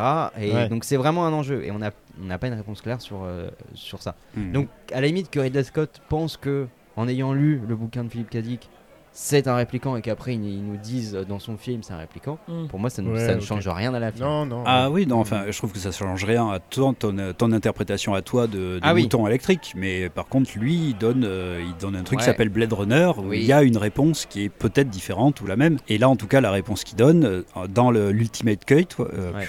le- Final pardon. cut, Final cut. Non, c'est ouais, c'est un ultimate La cut, Snyder je cut. crois. Ouais, la Snyder cut. mais euh, non, mais parce qu'il y a le, il y a une director's cut, et puis je crois qu'il y a une ultimate cut. Enfin, Ouais, bon, c'est bref. un peu le bordel. Ouais, ouais. Mais en tout cas, dans la dernière version qu'il donne, euh, il y a clairement une réponse comme quoi Oui, il oui. est répliquant. Oui, oui, c'est vrai. Et bon, ben lui, c'est ça. En tout cas, son film, il le raconte comme ça. Et euh, Ouais, ouais. le personnage d'Harrison Ford, en tout cas, il est répliquant euh, Ouais, ouais. pour lui. Et euh, du coup, ça nous permet de mettre en avant un autre truc qui est assez important dans le, dans le cyberpunk, La qui est pluie. pour moi la question de la, la pluie, toujours la pluie, toujours la pluie. Putain, Eh oui. ça va être trop bien. Mais la pluie avec une intelligence artificielle et des robots euh, et des robots. Et je pense que c'est un des trucs qui traîne aussi dans le, dans le cyberpunk, bah, la question de du, du robot, euh, de, la, de la question après, est-ce que un robot ça peut ressentir des choses, la Hmm. question de l'intelligence artificielle, tout ça. Tu, tu l'as dans, un peu dans Ghost in the Shell, non Ah bah Ça- Ah ouais, ouais. Un petit peu. Dans le Ah Un ouais. chouïa. Le- Ils en parlent à un moment donné. ouais. ouais, dans le genre. Ah, j'ai pas lu le manga, j'ai juste vu le film avec Scarlett Johansson. Parce qu'il y a Scarlett Non, Johansson. arrête tes conneries. Ah, T'as t'as pas, non. Eh, mais moins- non, non, mais mais t'aurais non. au moins pu voir le film de Mais 1995. t'as pas regardé Non, le- le le- le- l'animé Tu me pointes pas du doigt comme ça. Oh, Non, pardon, tu me parles mieux, s'il te plaît. pardon, pardon. Ah non, mais je croyais que tu parlais de l'animé. Mais non, non. Ah non, mais il faut que tu regardes non, l'animé. j'ai- pas vu non plus Akira, je suis désolée. Ah oui. oui, bah, Mais bon, je me suis un peu renseigné, mais ouais. Mais Ouais, dans, ouais. dans Ghost in Bah, Just, commence par ces deux-là, hein. ouais, ouais. Mais tu, tu l'as cette idée-là de, euh, bah oui, il y a juste mon cerveau et le reste, euh, Ah oui, oui. Hmm. c'est encore euh, Ouais, tout à fait. unique. Et la frontière entre l'homme et la machine, et puis, euh, et puis même quand c'est une machine pure, une intelligence artificielle Mm. pure, Ouais. est-ce que ce truc-là euh, peut ressentir des choses quoi Hmm. Et est-ce qu'on peut le qualifier Est-ce qu'on peut le mettre égal à égal avec l'homme. Si à partir de s'il ressent des choses, voilà. Non, mais oui, effectivement, oui, c'est euh, c'est un truc euh, majeur, oui, de- dans le cyberpunk, de, de manière plus générale, la, la post-humanité, quoi, en fait. ouais. C'est-à-dire, euh, voilà, qu'est- euh, qu'est-ce qu'on fabrique nous de de- de- d'humain ou de presque humain Ouais, comment on va se fabriquer nous-mêmes comme euh, Ouais. plus qu'humain Ouais. ou post-humain, quoi. Mais tu l'as, j'ai l'impression que le rapport au corps aussi dans le cyberpunk, il, est, euh, il a un rapport un peu euh, bah, déjà pervers, Mhm. je trouve, et un rapport un peu matériel, instrumentalisé. Ouais. J'ai l'impression qu'en fait, euh, bah, d'abord dans le film, pardon de citer le film avec Juliette Binoche, tout ça, mais euh, il dit, mais ouais, je m'en fous. Hein mais, euh, Ghost in the Shell. Ah. Le Ah dernier- la dernière version Cyberpunk avec Binoche. Juliette Binoche, Voilà. J'ai tellement honte d'avoir cette référence. je crois que j'ai maté tous les mauvais films cyberpunk. Il y a Juliette Ouais, tu Binoche là-dedans Ouais. Parce que Louisette m'a dit qu'elle avait vu Total Recall pour l'émission, mais elle a vu le Total Oui, Recall mais le mauvais. avec Colin Farrell. T'as vu le dernier Robocop, t'as vu tout, le, tout ce qu'il fallait pas. Putain, ouais, de la merde dans les yeux, quoi. non, mais C'est du pas coup- grave, Louisette. Non, mais je disais que ouais, le rapport au, au corps, il est très euh, pervers, Ouais. très instrumentalisé, au point que bah là, il y a, il y a un, un des gars dans le film qui sort. euh, De toute façon, moi, je bois comme un trou, mon foie, je le change en deux semaines. Ah ouais. Ou je Mm. fume. Et du coup, ça, c'est une espèce de, de- Tu repousses la mort. Bah oui, oui. Mais ta vie, tu la vis pas non plus. Enfin, Ah oui. t- toutes les choses qui font qu'on est humain, nous, c'est-à-dire euh, l'instant présent et le fait qu'on est mortel, Ouais, en ouais. fait, euh, dans le cyberpunk, on le repousse. Et ce qui fait oui. aussi qu'il n'y a pas de Mm. futur. c'est qu'en fait, il n'y a pas vraiment de présent Bah oui, tel oui. que Ouais. nous, on le conçoit là. là. En, en fait, en fait, ce que tu dis, c'est que finalement, tu supprimes un peu. euh, que- tu, tu crains plus rien, tu risques plus rien. Donc Ouais. la notion de danger, elle est plus rien.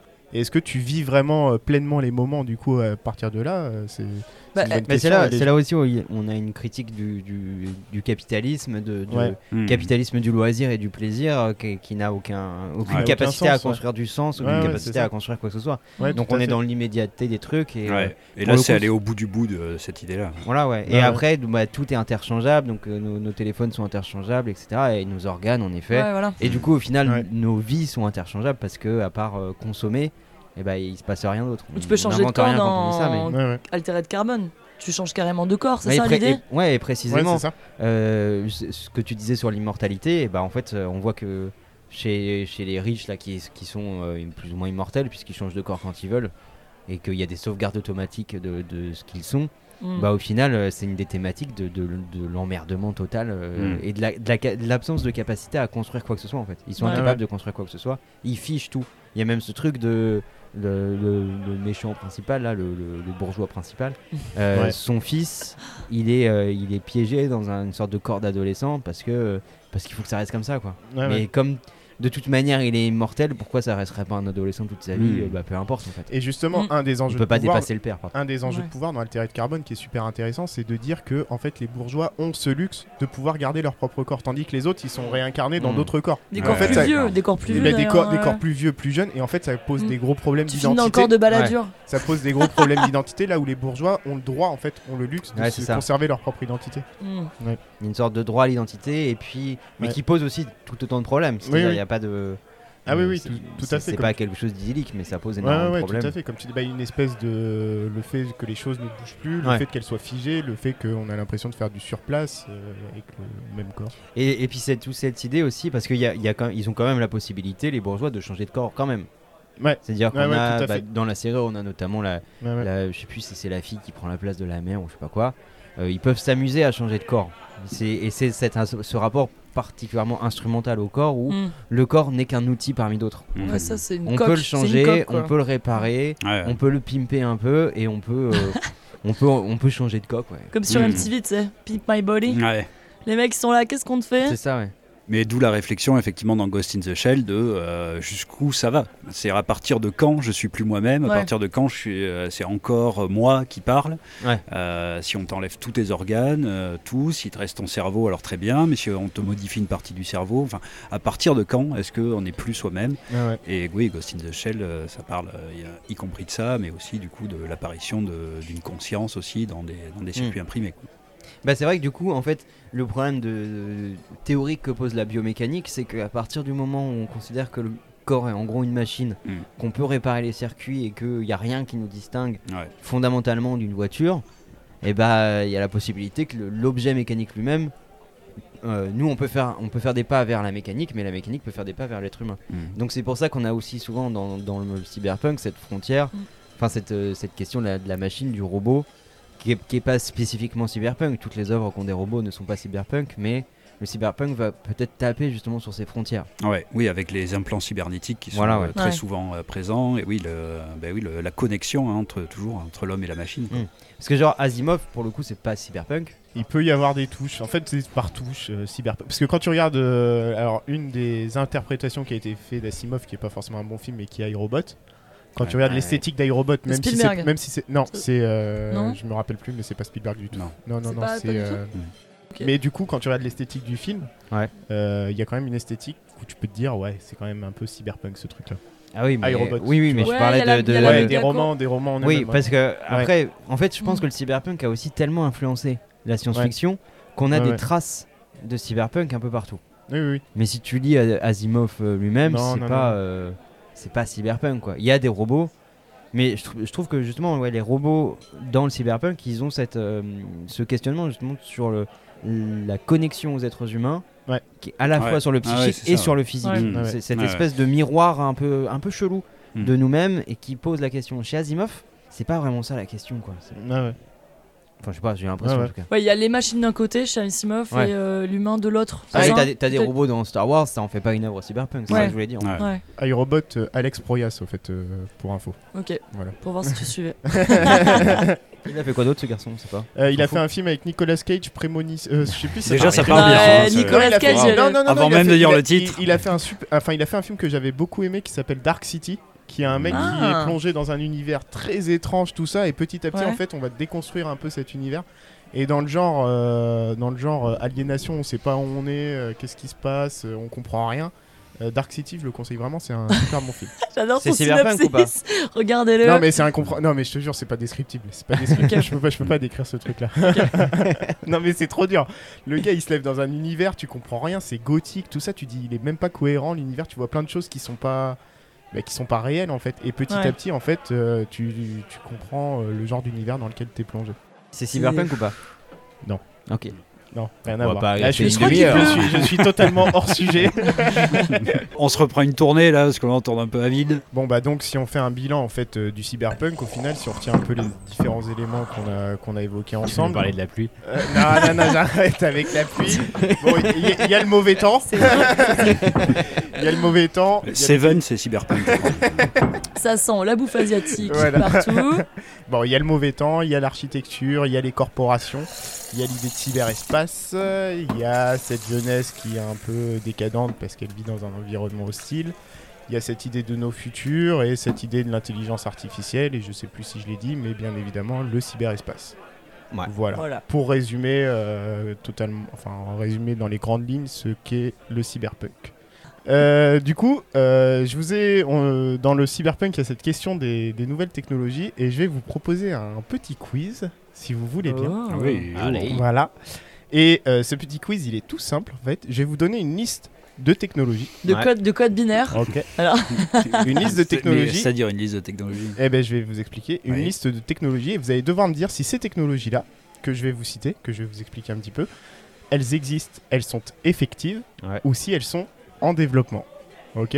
Si on les trouve déjà aujourd'hui dans le monde euh, normal, Mhm. dans le monde réel. Dans le commerce ou euh, Dans le commerce, Ah, ou alors ouais. on va voir, on va, on va voir parce qu'il y a des que histoires de si de- technologie militaire, Ah tout oui, ça. Donc euh, Ah si oui, elles bah sont ouais, effectives, ouais. si elles sont sur le terrain, elles ou sont si elles connues sont du pas grand encore. public. Euh, Voilà, Donc toi, t'es Edward Snowden, quoi. Tu, tu as voilà. une vision ça. globale de Mm. la technologie mondiale. Ok. Alors vous devez juste me dire si on est en train de les créer, ces technologies-là, ou si elles sont déjà effectives et si elles fonctionnent déjà. Et Euh, si- et comment est-ce qu'on répond concrètement Ouais, c'est c'est quoi les règles C'est un chacun ou c'est euh, Bah, rapidité vous- Non, ou- non, pas rapidité. Vous me dites juste, selon vous, si c'est en développement ou si c'est euh, effectif. Qu'est-ce qu'on gagne Voilà. Bah, Louisette, tu payes ta tournée ou pas à, chaque fois, à chaque fois, Louise, elle se fait pouiller. Genre, T'aimes ah, bien les jeux qu'on fait. ça hein. on fois. La- vous avez remarqué la meuf, elle, elle dit plus jamais j'ai fait un quiz. Voilà. On a fait un quiz, Louise a payé sa tournée. Ouais. Non, celui qui perd paye sa tournée. Celui qui perd paye sa tournée. Ouais. Ça, c'est Ouais. plutôt pas mal. Déjà, je peux pas perdre, donc ça, c'est cool. Oui, c'est toi qui fais les quiz. Ouais, Non, la, la technique que j'ai trouvée pour plus perdre les quiz, je les prépare maintenant. C'est sur les recommandations de son banquier. Alors, Faites-les maintenant, Faites parce que- euh, par contre, j'ai pas de stylo ni rien, donc on va Allez. retenir Ça les points. venu à poil, quoi. Ouais, voilà, on va retenir les points tous ensemble. Je vous propose qu'on fasse ça. Allez. On est quatre cerveaux branchés, donc ça devrait y aller. Euh, première technologie. Ok. Il y a Des- combien de questions? Il y en a 10. Ok, Il y a euh, 10, 9 ou 10. 9 ou Hmm. 10. Voilà. C'est bien préparé. Euh, première technologie que je vous propose, donc des puces qu'on s'implante dans le corps et qui permettent d'interagir avec l'environnement technologique. C'est tout simple, c'est des petites puces qu'on qu'on s'implante et du coup ça vous permet par exemple de déverrouiller des serrures, Ça, de payer Corée. du Ça, bout des doigts. Corée, ça, euh, ça faire des ça existe, ça photocopies, existe. Ça etc. existe, ça existe. Alors ça existe, ça veut dire que c'est effectif? C'est effectif. C'est effectif. Ok, donc vous êtes bon. Bah, bien sûr. Ces si, technologies-là, elles des. existent. Ouais, mais y a- je crois que même ça fonctionne dans les villes de Corée du Sud, un truc comme ça, non? Je suis pas Euh, sûr. où tu peux Alors, je pense que ça reste euh, euh, au stade expérimental. C'est un- Elon Musk ou je sais pas qui. Mais non, mais là, même il y a un euh, mec qui, qui l'a dans son. Non, mais si, il y a. Mais... Au hasard, mais le si, mec de Tesla. Neuralink, euh, un truc comme ça, ça Ouais, s'appelle. mais Ouais. Neuralink, c'est pas encore euh, développé et c'est vraiment sur le cerveau. Ouais, voilà. Alors que là, c'est des puces. Genre, il y en a un qui a ça, un américain, Pour les Ouais, voitures pour ouvrir les portes et euh, du coup, quand il rentre Oui, dans son son, dans son atelier, euh, son atelier lui dit bonjour, machin, parce qu'elle a reconnu la puce NFC. C'est la même chose qu'on met sur les chats pour ça. faire les fonctionner Mmh. les chatières. hein, Ouais, les puces, euh, du coup, c'est la technologie NFC, ça te permet Merci de rentrer- Steven pour le. Ouais. Mais c'est vrai, mais Je en savais pas pour les chats et les chatières. Bah, c'est c'est la même technologie, c'est-à-dire c'est carrément effectif et c'est commercialisé pour les chats. Et c'est carrément plus utile les chats et les chatières que ta porte d'atelier. Non, je sais pas. Euh, bah, c'est vrai que si tu mets un verrou sur la porte, le chat il va galérer. Ah, non. Là, ça sécurise un peu. Si tu dois expliquer le digicode au chat, il y a moyen que ça prenne grave du temps. Et il y a même des entreprises qui conseillent fortement à leurs salariés de se doter de ces puces-là Bah, pour tu qu'elles m'étonnes. puissent euh, Bah travailler oui. correctement. Bah, et non, les- il est ouais. localisé en permanence. Bah, il faut être Ouais, productif, les gars. Qu'est-ce que vous voulez Écoute, Jean-Michel, t'as passé 7 minutes aux toilettes. Ouais. On t'a suivi avec la puce. Et les Suédois Mange un peu plus de fibres d'ailleurs. Les Suédois sont des grands amateurs de cette technologie-là. Ça marche très peu en France pour le moment, mais Non, mais je sens qu'on va nous dire, regardez les Suédois, comme d'habitude. Ouais. Ouais, c'est ça. On va c'est Alors deuxième technologie, euh, des robots chirurgiens qui sont 100%, j'insiste, 100% autonomes. Euh, Ah. en développement. Mm. Ouais, 100% autonome, moi je 100% pense qu'il faut-. Il faut un contrôle. euh, Ouais, non, on le saurait. euh, Ouais. S'il y avait, c'est un droïde, hein, c'est un droïde médical. Donc on Et puis, saurait. je les pense gars, que- vous n'êtes pas Ouais. censés travailler le consensus entre vous. Après, je vais Non. être dans la merde pour vous Excusez-nous, départager. Euh, Steven, t'en penses quoi Moi j'ai Euh, répondu ouais. en premier. Euh, j'ai répondu. Alors effectif ou en développement? En Non, dé- en euh, si c'est effectif, euh, c'est un scandale. En Donc, développement, ouais. Ouais, ouais. En Ouais. développement tous les trois? Bah, Vous avez tous les trois raison. Ouais, Euh, du coup, mais par contre, euh, ils sont presque commercialisés ces robots-là et ça va permettre. Mais qui de- va acheter ça? Bah apparemment pour les coutures après les opérations du côlon, en tout cas. Ah. Ça, ça peut marcher sur des opérations Uniquement simples. là. Cher, c'est des robots qui marchent que là. un mec bah, a là, fait une là, étude voilà, de ouais. marché, il dit, il y a- voilà. Le colon, le Parce que déjà, être, proto- être proctologue, bon, tu sais, c'est Ouais. un, cheminement déjà de penser. Ouais. Mais se dire, je vais concevoir un robot qui va réparer que le cul, Ouais, je sais pas. Ouais, je sais pas. Et, et peut-être les très ventes, c'est pour les particuliers. Ouais, mais c'est vrai, et l'hypertrophie de la prostate, tu vois. ouais, c'est c'est spécialisé. Ouais, mais du coup, c'est genre c'est pour répa- enfin c'est pour euh, recoudre après quoi. Oui, oui, c'est ça. C'est pour des opérations Ouais. très Ouais, mais simples pour le moment. Des recoudre le bras Je sais pas. Pourquoi il marche le que gars- sur le, que sur le Ah, parce que le truc, C'est quand même fou. le truc te recoule l'anus. Euh, Oui. Non, Mais je pourquoi il peut pas recoudre le bras le truc Parce que, parce que regarde. Non, mais c'est fou le. si on voit les faux que que raccords ce sur délire couture d'anus, c'est pas grave. Voilà. S'il y a du faux raccord sur le bras, ça se voit. Non mais, il y a des chercheurs, on dirait les nuls, tu sais, euh, les chercheurs des nuls, envoyer des sous, tu sais, les mecs, allez, on va faire un robot qui répare le cul, ouais, envoyer a- des sous. non, non, mais c'est- je, vois, le développement. Si on arrive à le vendre pour le cul, c'est bon. Hein, si c'est rentable sur le cul, Mais il y, a- il y a combien d'opérations ouais, du cul euh, par Non, jour Ça pas- fait une demi-heure qu'on est sur le cul. Eh oui, coup- c'est- étrange comme technologie. Mais c'est très cyberpunk en tout cas. par contre, ce qui est vraiment, ce qui existe vraiment aujourd'hui, c'est ces bras robotiques qui sont contrôlés Ouais. à distance Ah oui. par les Ouais, chirurgiens. voilà. Ouais, mais là, et t'as un qui, contrôle. Mais voilà, c'est la question de la semi-autonomes. 5G, blablabla. Ouais. Et la question c'est qui est responsable euh, en cas de foirage? Euh, Ah. très Est-ce bonne que c'est question. l'entreprise qui vend? Est-ce que c'est le chirurgien qui a dit bah c'est pas grave, je laisse ça à mon intelligence artificielle du cul? Ouais, est-ce que c'est. Ouais. T'imagines, ce sera connecté avec Siri. Siri, recoue ce cul. C'est ma spécialité. Alors, troisième, euh, troisième truc. T'as compté les points là? Euh, Bah, on vous est avez tous égalité. raison. Vous avez tous Ouais. raison pour l'instant, donc Eh c'est ben, facile. Eh, si on, est, si on finit à égalité, c'est toi qui paye ta journée. non, mec. mais- non, mais- non, mais- non, On va non, répondre pareil. je- sens le truc arriver gros Ouais, bah, c'est toi qui paye. On fait un pacte. Alors, une application porno VR qui propose de transformer n'importe quel scan 3D dont on dispose de personnes Mhm. et qui propose de euh, modéliser cette 3D là dans un environnement artificiel et de pouvoir faire ce qu'on veut Ça à existe. cette modélisation 3D. Ça En existe. développement ou est-ce que ça existe? Ça Est-ce que existe. c'est effectif? Waouh. Ça existe. Donc tu Ça peux existe. coucher avec Balladur. Si tu veux. Waouh. Exactement. Euh, Putain, ça fait deux fois que tu le cites. hein. Ça fait trois Ouais. fois. Ah ouais Alors, Depuis- ça, ça me, ça, me, ça me travaille. Alors- ça, ça me travaille dur, dur, Steven, c'est effectif. Ouais. Louise. Mais t'as parlé de Pornhub et la VR tout à l'heure, non? Ah, mais Oui, moi je suis actionnaire. Il a l'air hein. au courant ouais, de, de comment les choses se développent là-dedans. ouais. Excuse-moi Euh, d'être professionnel de la pop culture. je, euh, dirais. Oh putain, ouais, c'est dur. Tu peux pas parler Fred Bah, pour, euh, pour pas qu'il y ait égalité, je veux dire en développement. En développement. Ouais, ben en développement aussi. En Ça me développement, semble- donc ça fait, on va dire pour l'instant, c'est Steven qui a raison, ça existe vraiment. Eh oui, bah bien sûr. Mais et, et comment on peut se procurer ça C'est quoi le site internet Ouais, ouais, Ouais, c'est vrai que j'ai pas noté le nom de l'application, mais en tout cas ça existe vraiment. T'as trouvé Voilà. ça sur quoi Bah, sur internet. Sur bah non mais Voilà. ok. Comment j'ai fait ma recherche Bah, J'ai tapé, application VR porno, j'ai regardé des trucs originaux. Voilà. Ok, tu t'es. Putain, t'as un point, Steven. Eh, Ouais. Un Eh point ouais, pour je- Steven, gagne. zéro pour les autres. Alors, troisième. Alors, euh, non, quatre... oh, on s'en fout. Euh, le suivant. Un golf autonome sans employé géré uniquement par des robots. Ah, je, vais, je vais appeler ma famille. hein. je, demande l'appel à un ami. Oui, ouais, ça doit être en effectif. Ça, c'est Ouais. effectif Un golf autonome. Ouais. Ouais. Oui. Bah, Allez, bien sûr. ouais, moi Mais en aussi, même temps, ouais, tu gères quoi dans un golf euh, la, Oui. la pelouse? Ah, euh, attention. Alors, Il y a quand même des trous ou des balles, quoi. j'essaie de réfléchir. Tu vois, qu'est-ce que tu gères vraiment Non, dans un euh, golf qui serait pas D'abord la automatisé pelouse. On est La d'accord. pelouse. D'abord. Ça, il y a des robots qui peuvent le faire. Ouais, ouais, des ouais, robots moi je dis, oui. euh, c'est- ouais. Alors, ça existe, effectivement. C'est un golf qui est autonome, mais sur certaines parties de, de la journée. Alors, en fait, l'idée, c'est que euh, tu peux accéder au truc avec un badge électronique. Et à l'intérieur, tu as des robots qui s'occupent de la de l'entretien du, Hmm. du, du gazon quoi. Mais tu ramènes Voilà. pas la balle, le truc, non? Euh, je Et- sais pas. Je sais pas, Ouais. Mais non, peut-être. En Mais, même temps, non, euh, même dans les trucs pas autonomes, ils te ramènent pas la balle. hein. c'est ce que j'allais dire, ouais. Non, et puis le, le but du golf, c'est d'aller vers la balle. tu lances la balle et tu vas Et vers tu elle. y vas, Ouais, ouais. Et tu la relances. et- Ça a l'air chiant. Et le mythe de Sisyphe euh, version Ouais, bourgeois. c'est ça. Alors, suivant, euh, les, des chars d'assaut euh, qui seraient 100% autonomes, donc tant dans le pilotage, ok Ouais. des, des chars qui sont capables de se piloter eux-mêmes, mais aussi dans les capacités de ciblage. Autrement dit, c'est le robot qui choisit sur qui Et dans il les shoot. prises de décision militaire. Bah oui, Voilà. apparemment, oui. Exactement. Les prises Ouais. tactiques. Il, a- il a- il- il y aurait une intelligence artificielle qui gérerait les- le ciblage et le tir. Et à qui on déclare la guerre. Voilà. Est-ce que cette technologie-là est effective Attends, quand tu dis le ciblage, ça veut dire Ouais. quoi Ça veut dire qu'en gros, la mitrailleuse, elle s'arrête devant la personne et c'est la mitrailleuse. C'est un ordinateur qui choisit si elle tire ou pas. Ok. Ah oui. Ok. Mais c'est. Ça, ça fait peur. Mais je veux dire, l'objectif est préprogrammé. C'est euh, pas elle qui cible, elle, euh, elle. C'est elle qui S'adapte voit à la s'il y a un Elle, danger ou pas. elle reçoit un ordre quand même. Elle reçoit pas. de- Non, il elle y a dit pas d'ordre. Ah, euh, va buter des talibans. Elle fait d'accord. Ah, papa, papa, papa. Non mais elle est programmée pour quelque chose, ok Il y a Ouais. quelqu'un qui écrit un programme, mais après c'est ce programme-là qui, qui agit. Tout Elle voit si la cible est dangereuse, Enfin, euh, machin. Après, Voilà, le c'est ça. problème avec Ouais, le militaire, c'est que c'est effectif ou c'est en développement. euh, Ouais, là, c'est dur de savoir. ouais.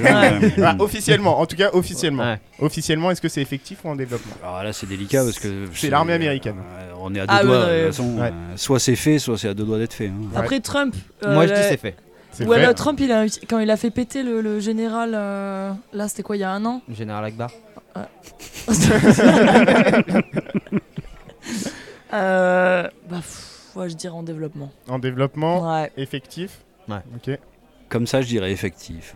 Effectif. Alors c'est en développement, ce n'est pas effectif du coup. je vous- Ta, ta, Ah, mais oui, non, mais parce qu'on Ouais. parlait officiellement. Eh, renseignez-vous, Ouais, les gars. Moi, j'étais Ok. sur l'officieux. Du coup, ça fait euh, 1-1 Louise euh, Steven. Oui, mais on a- et tout le monde a compris. 0 pour Fred. on avait tous fait la déduction. Alors, à Singapour, euh, des chiens robots euh, qui sont chargés de faire respecter la Oui, ça, c'est oui, je l'ai vu, je l'ai vu Ah, merde, je sais que c'est je- oui. J'étais tombé sur un truc hyper rigolo. Ouais. Ouais, ouais. Ouais, oui, ouais. bah t'as regardé BFM TV. ouais. Ouais, bah oui, oui, oui, Ouais. BFM On a été confinés pendant 4 mois, BFM mec. Et d'ailleurs, ça, ça fout un peu les jetons, quoi. Parce que Ouais, t'es ouais. dans un parc, t'as quand même un truc qui ressemble à un boîtier, un, Ouais, ouais. un tricératops bizarre, enfin, ça fait chelou, Ouais. qui se balade comme ça, Ouais, ouais, ouais. qui te fout des alertes, Oui, tu oui, vois. Ouh là là. En fait, en gros, le principe, c'est que le, le truc se balade, ça compte Mm. les personnes dans le, dans le, aux alentours, et s'il faut, ça appelle un agent de police. Quoi. Et c'est très chelou comme truc. Ouais. euh. Les livreurs, des livreurs robots autonomes d'Uber, c'est-à-dire qu'ils sont des- En développement.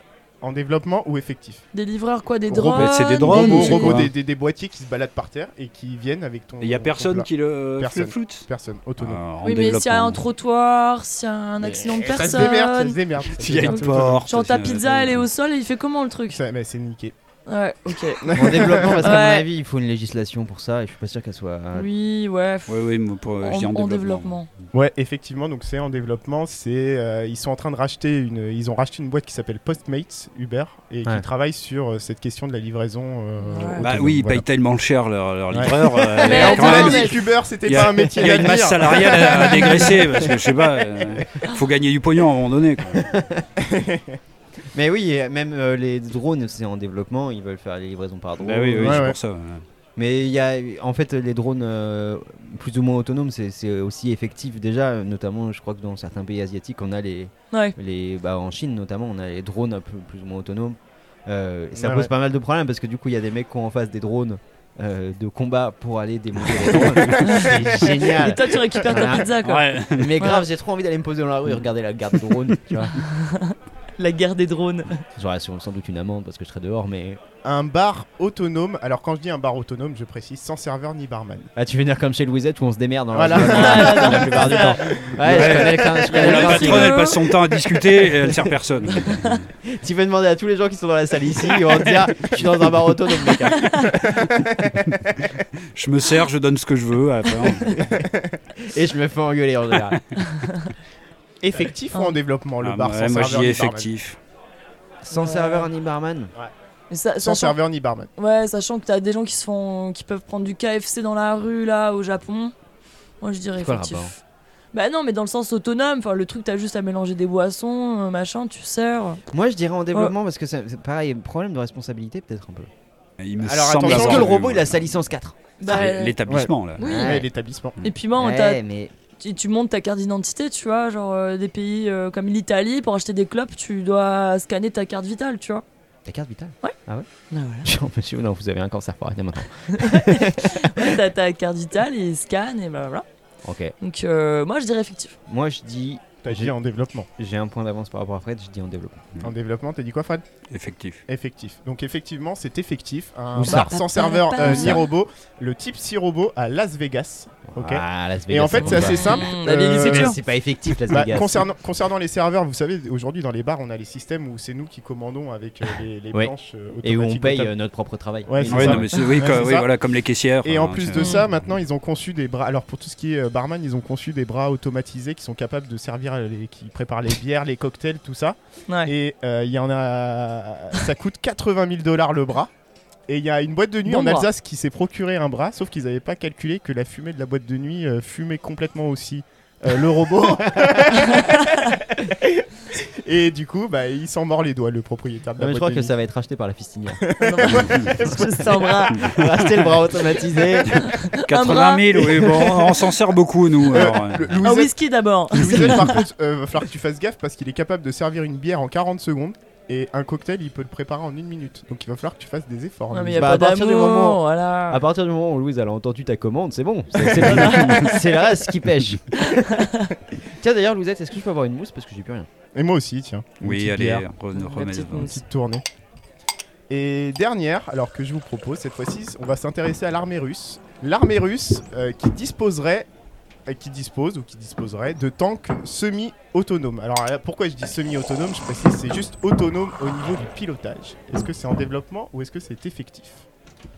Des Là. tanks Euh, qui en- se conduisent Mais en tout fait, seuls. on a Mais- déjà eu ta technologie là. Un non peu, oui, pas tout à Sauf fait que là, la c'est- même, mais bon. Semi-autonome, ça veut Je dire vous quoi dis, euh, Et- Semi-autonome, je t'ai dit, c'est juste le pilotage. Le ciblage, c'est c'est une- c'est un humain qui Ah contrôle le, le Ouais. ciblage et le Mm. tir à distance. ok Ah oui, et effectivement. par t'as- contre, le tank, il est capable de rouler tout seul. Voilà les gars.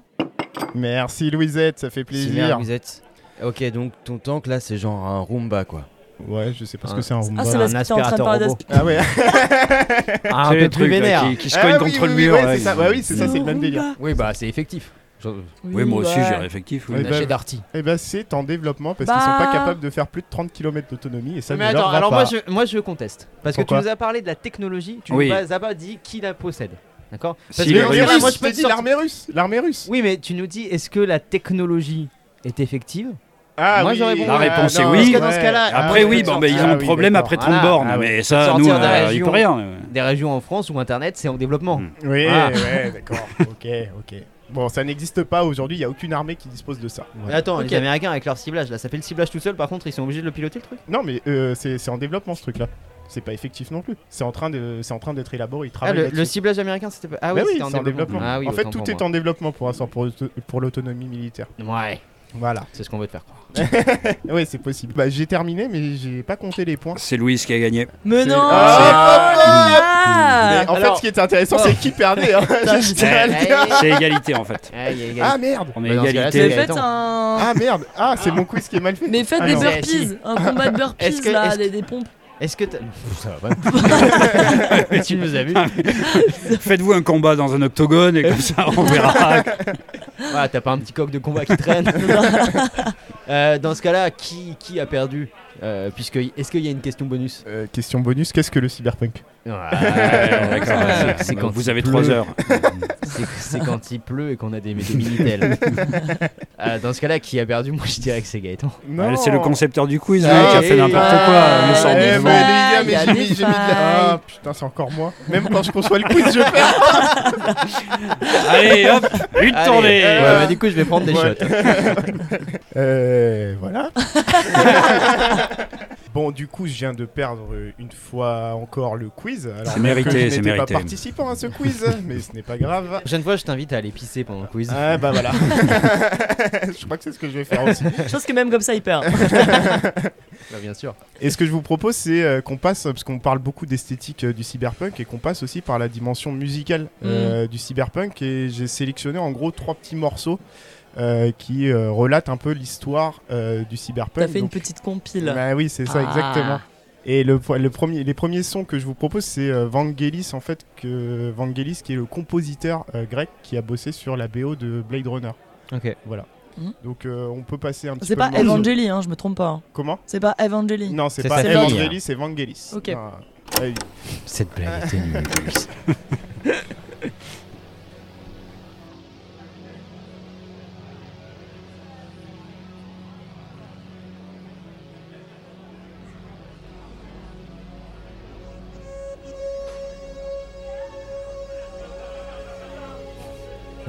une ambiance de, de film porno M6. Ouais, un film érotique M6 mais avec du, du synthé quoi. Je vais chercher mon casque VR. c'est ça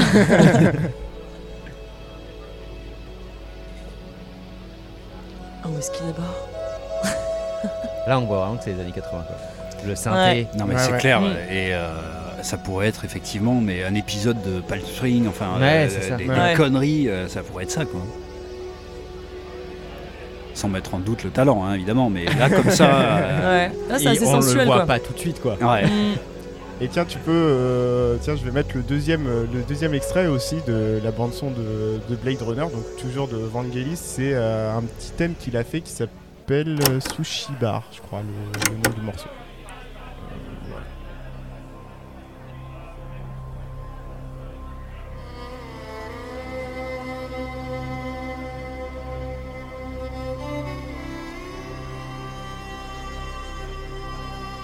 Massage tantrique.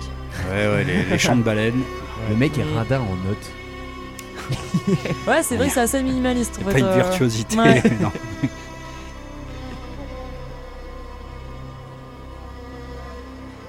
Non, mais là, effectivement, c'est déjà beaucoup plus recherché. C'est pas un épisode euh, Ouais. des, des dessous de Palm Beach. quoi. Euh, Il y a quelque chose. Ah, tu Qu'est-ce que- souillé avec cette ref. Quoi. Ouais, Qu'est-ce mais que ça tu le nous dit vois, du le cyberpunk truc, euh, ça Bah moi je trouve ça super intéressant en fait parce que euh, du coup on voit bon, on est au début des années 80 tu vois et en fait il y a un truc qui est bon avec le cyberpunk c'est de voir que euh, bah, ça, ça utilise aussi les outils euh, les outils technologiques qu'on a à l'époque Ouais.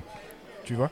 Et du coup là on voit bien qu'on a les premiers synthés électro Mhm. alors j'y connais pas grand chose moi en musique mais on sent bien qu'on a les premières notes de, de synthé du coup via le, le thème principal là le premier Bah, morceau ouais. qu'on a passé et, euh, et voilà, c'est ce que je trouve intéressant. Et sur le deuxième, ce que je trouvais intéressant, c'est le côté. euh, on parlait de ces grandes métropoles multiculturelles. Et là, on sent bien qu'on a cette musique hyper euh, orientalisante, Ouais, ouais. en fait, hyper mystique. Arabisant. ouais, bah, bah, quelque part, un peu, tu vois, avec tous les clichés Mm. que ça peut, euh, ça peut avoir, tu vois. Ouais. Mais euh, à la fois, ce côté, bah, on va utiliser les, les meilleures technologies qu'on a de l'époque. Et euh, ce côté assez euh, orientalisant et planant. En fait, on sent bien qu'on Oui, veut là, mettre ouais. un Mm. côté planant Mm. et on se moquait un peu du, du premier thème, mais il y a ce côté un peu euh, hypnotique ou un truc un peu en dehors du temps. Ouais, mais qui va bien avec qui, le euh, film et ce. Mais ce oui, oui, de- ouais, oui, oui, En on, fait, on y a se- pas de on se rythme, moquait euh, gentiment, mais euh, Ouais, c'est ouais. toujours Ouais. des reflets de leur époque, Ouais, ouais, de toute façon. Ouais, Mais ça en fait, malgré- par contre, ça, ça, ça prend un coup de vieux. Mm. Il y a aucun, facilement. il y a aucun drum par contre, ça, il y a aucune batterie. Non, non, non, pas sur Blade. Runner. Mais du coup, on a. euh, parce que je trouve que quand même, cette, cette musique, elle fait, elle fait cyberpunk pour nous en tout cas. Ouais. Moi, moi, je me dis, ok, c'est cyberpunk. Mais en fait, je sais pas si c'est plus cyberpunk que années 80 ou si les deux sont vraiment quasiment. euh, Ah, bah là, c'est- Indéliable, Ah oui, là, là ouais. pour moi, c'est un reflet total des années 80. Oui, Oui, euh, mais tu vois, je veux du dire. cyberpunk des années 80. Ouais, en tout mais est-ce que, est-ce que aussi, euh, moi, ça me fait poser la question, dans quelle mesure on peut vraiment délier le cyberpunk des années 80 Ah bah si, si, si. euh, enfin, euh, bah, les, euh, les œuvres là de par exemple Cyberpunk 2077, enfin tous les, les trucs de je pense pas que le Cyberpunk soit complètement attaché aux années 80. Par contre, ces références là de Cyberpunk qu'on a, Ouais. alors là oui, ils sont Ouais, ouais. complètement indissociables des années 80. Est-ce que genre dans le jeu euh, Cyberpunk euh, 2000 euh, quelque chose là, il n'y a pas un petit côté années 80 sur euh, la mode, sur euh, Alors sur le l'aspect vestimentaire. Tu parles sur l'aspect musical ou sur l'aspect. Ah, euh, sur l'aspect euh, en général Ok. Ah non, pas du tout. Enfin, j'ai pas du tout eu cette impression-là. Ok. y a sur- pas même vraiment pas de- vestimentaire, rien. Ouais, même pas des références aux années 80. Ok. Parce que même dans les années 80, il y avait déjà les premiers effondrements, les premières guerres de corporations, donc les mecs avaient autre chose à foutre que, que jouer du synthé, j'ai l'impression. Non, mais après, par rapport aux références, non, mais même le- les vêtements sont tous tellement singuliers. Ok. que tu, tu vas être dans des. Des fois, t'as des costumes à la Lady Gaga, tu vois. Enfin, c'est vraiment. Ouais, et sur la musique. 80 ça Et- non, mais et- je, je pense effectivement, Blade Runner, il a tellement imprimé Ouais, ouais, son esthétique euh, sur euh, notre imagerie Ouais. du cyberpunk qu'on a l'impression que c'est complètement lié, mais Ouais, ouais. non, c'est vraiment un film de son époque où là, effectivement, on peut Ouais. pas le, Mm. euh, Ouais, ouais. l'enlever de son époque à lui. Mais non, pour moi, le cyberpunk, il transcende, euh, oui, quand même, ces, ces décennies-là. Ouais, peut-être sur, peut peut-être sur les voitures, par contre. Ouais. Là, la voiture, ils ont vraiment fait plein d'efforts. hein. Ils ont, de toute façon, ils ont eu des contrats avec Porsche, avec. euh, Donc, tu récupères des vieilles bagnoles là des années 80, même 70. Ok. Ça, c'est assez stylé, par contre, dans le jeu. Ouais. Ok. Gros point positif. Et du coup, voiture.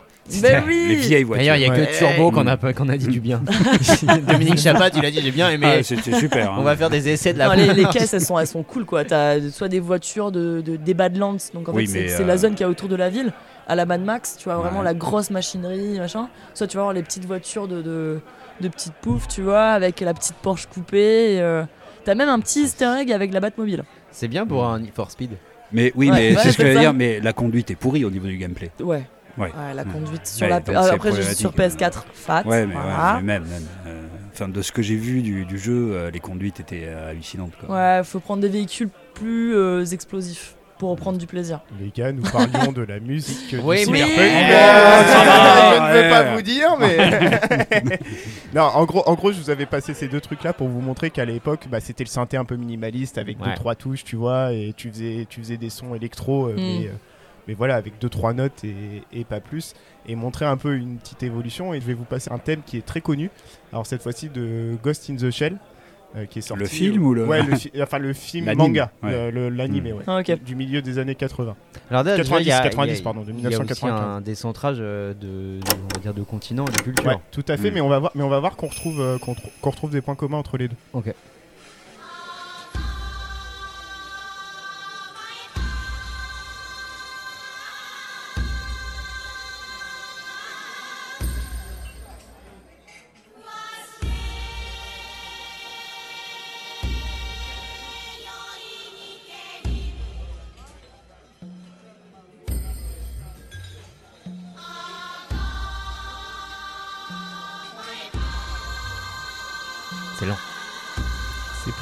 Ouais, je suis d'accord. Bah, c'est pas, je sais pas si c'est plus lent. Ouais. C'était lent aussi. Le cyberpunk est lent peut-être.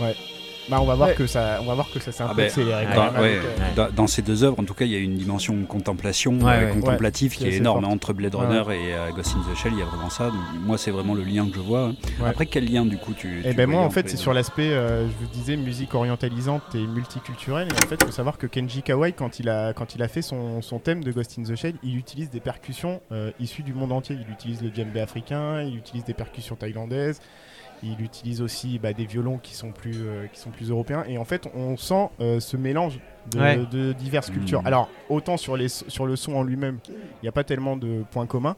Mais en tout cas sur euh, l'hybridation Hmm. entre différents éléments qui n'ont rien à voir les uns avec Ouais, les autres, normalement, Ouais. on, on le retrouve bien là. Mm. quoi. Ouais, c'est vrai que ça, ça fait partie, on en a parlé pour la ville, mais ça fait partie aussi des, des vraies idées du cyberpunk où on a souvent même des langues différentes, on voit que les gens parlent plusieurs Ouais. langues, plus Ouais, ou moins. Euh, Ouais, comme ouais. s'il y avait quand même pas. Euh, moi, je, verrais une différence entre le contenu des œuvres et euh, la musique qui est là. C'est que là, le syncrétisme, il est réussi dans la musique. C'est-à-dire, Mm. tu vois pas l'assemblage. Ouais, ouais. Tu, ça fait un truc fluide. Alors que je trouve que dans les œuvres cyberpunk, on voit que cette société unifiée, c'est pas, c'est pas le, le l'avant Babel où tout va bien, où en fait Ouais, il y a une réunification des êtres humains. Il Ouais. y a de la, de la fracture au sein, mais même si Mhm. tout le monde vit plus ou moins au même endroit, il n'y a ouais. pas forcément une harmonie. Mais Mm. t'as t'as ça dans le jeu, euh, notamment t'as un gang que j'ai bien aimé, c'est les Voodoo Boys. Et Ouais. euh, c'est des, Ha- c'est des Haïtiens.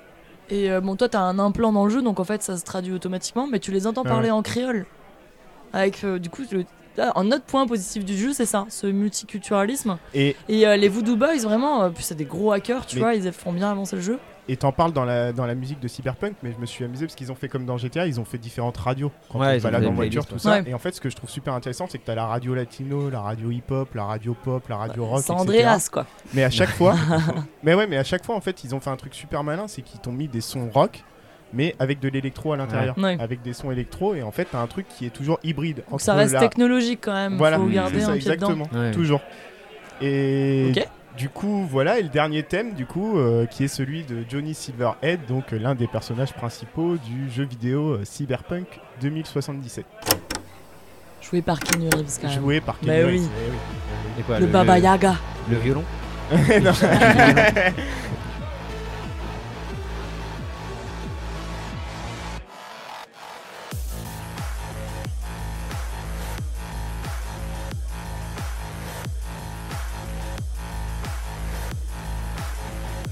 Ah mais c'est Geza Felstein Je sais C'est un français je crois. Ah, ok.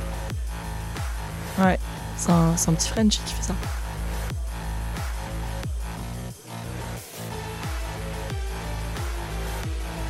Je crois, hein, faut vérifier. Là aussi, on voit bien son époque. hein. Ouais. Ouais. Ouais, c'est Geza, ouais,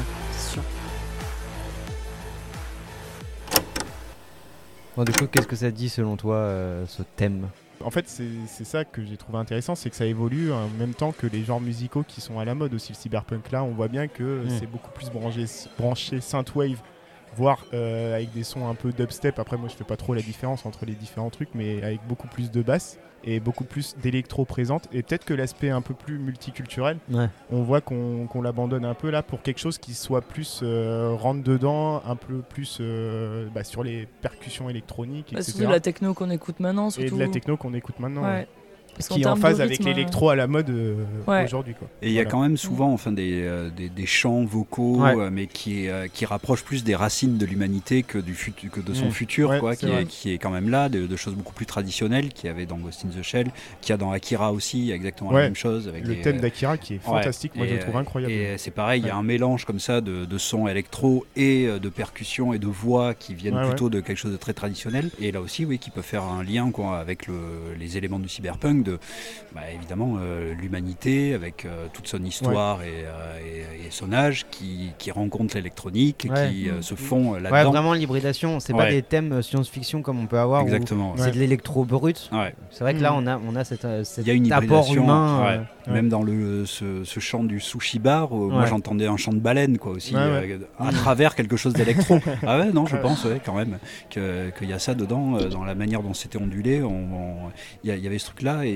pour moi, oui, il y a vraiment euh, ce rassemblement du vivant et de l'électro qui se fait, y compris dans la musique. Quoi. Ouais. Après, au niveau du. Alors, je sais pas si c'est vrai dans toutes les œuvres cyber- cyberpunk contemporaines, mais euh, en s'inspirant juste de la synthwave et du, euh, du dubstep, je trouve qu'on perd quelque chose, on est plus dans l'électro pur, et je trouve que Ouais. sémantiquement, ça a peut-être un peu moins de sens Hmm. Que l'utilisation qui en était faite dans les, bah, dans les, dans les films précédents, quoi. Bon, qui sont deux gros classiques, mais, euh, Mm.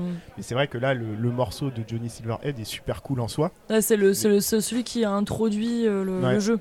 En fait, tu, tu- tu lances le jeu, même la première heure de jeu, tu commences à, bah, tirer sur des gens, concrètement, à la Ouais, première personne. Et euh, t'as cette musique techno à fond. Ouais.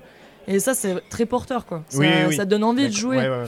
Même Ouais. si des fois, la, que- la musique, elle est, elle est partout. Ouais, ouais. T'as constamment, même dans le jeu, t'as des espèces de petites radios. Ouais. Tu peux changer, tu peux aller, euh, aller gueuler des gangs, voilà, et tu peux changer la radio et mettre ce que tu veux. Tu peux les tuer sur euh, voilà, du rap latino. euh. Ouais, ouais, c'est- Vous êtes à Mm. chaque fois que tu parles du jeu. J'ai l'impression que tu décris son Andreas. Mais ouais, ouais. Ouais, hein. oui, mais oui, c'est un monde ouvert avec euh, des, des éléments qui sont quand même très, Genre très les voitures quoi. elles sont cool mais la jouabilité c'est pas ouf. Ouais. euh, on peut changer Ouais. la radio. Ouais, on c'est ça. tire sur des gens en écoutant de la techno. Ouais. Exactement. Mais J'ai il joué y a, à ça il y a- dans les années 2000.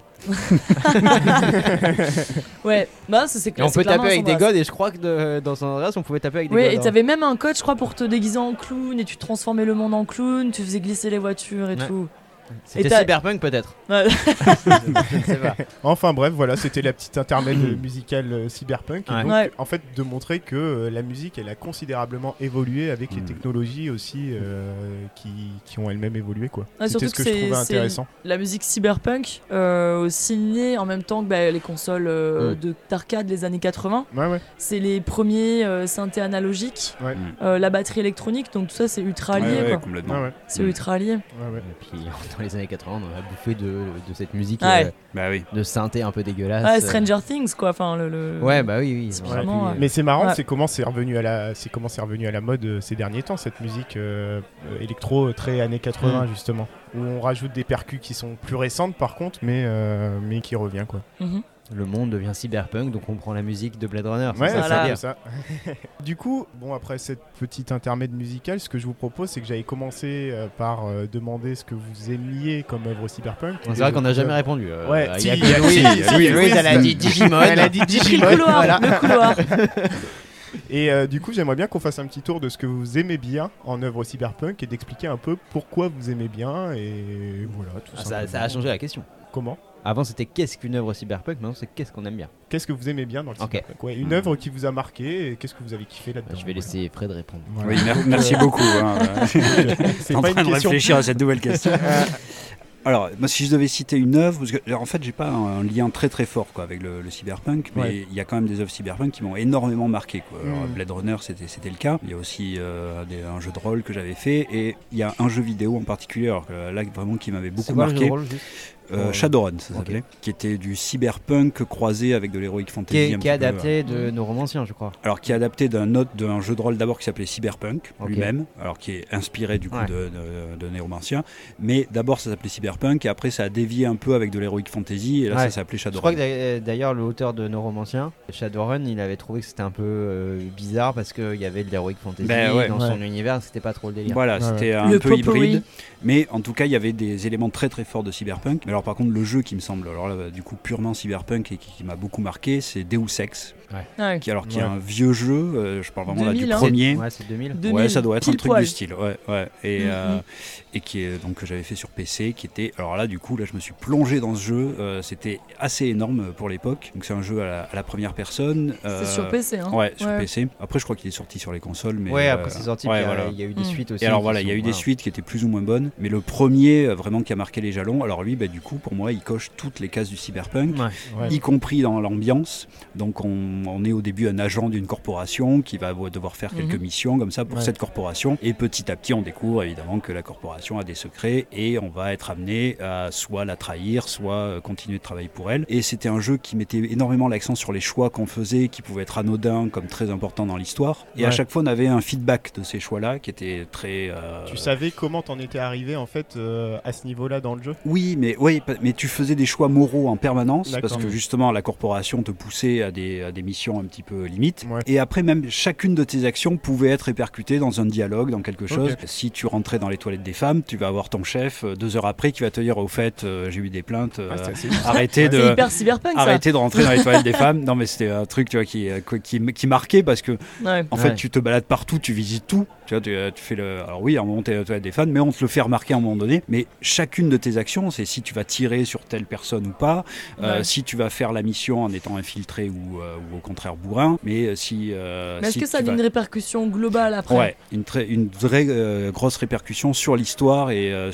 toi tu vas même vraiment pouvoir choisir dans quel camp tu te situes, etc. Et le jeu prend des embranchements très différents. Et donc il y avait vraiment cet aspect-là de, euh, de lutte ou alors d'alliance avec des corporations, d'une espèce euh, de, de résistance face à ça. euh, Ouais, on est soi-même donc un être augmenté avec euh, tout un tas d'implants, etc. Donc euh, qu'on fait évoluer tout au long de- du jeu. C'est un jeu qui m'avait passionné. Alors déjà le gameplay était très intéressant parce qu'on pouvait vraiment choisir comment on faisait les missions. C'est une espèce de grand terrain de jeu où on choisissait Ah ouais. totalement ce qu'on faisait et en tout cas la manière dont on le faisait. Et puis euh, ben, pour son scénario parce que là, ben oui, on retrouve euh, tous ces aspects du cyberpunk.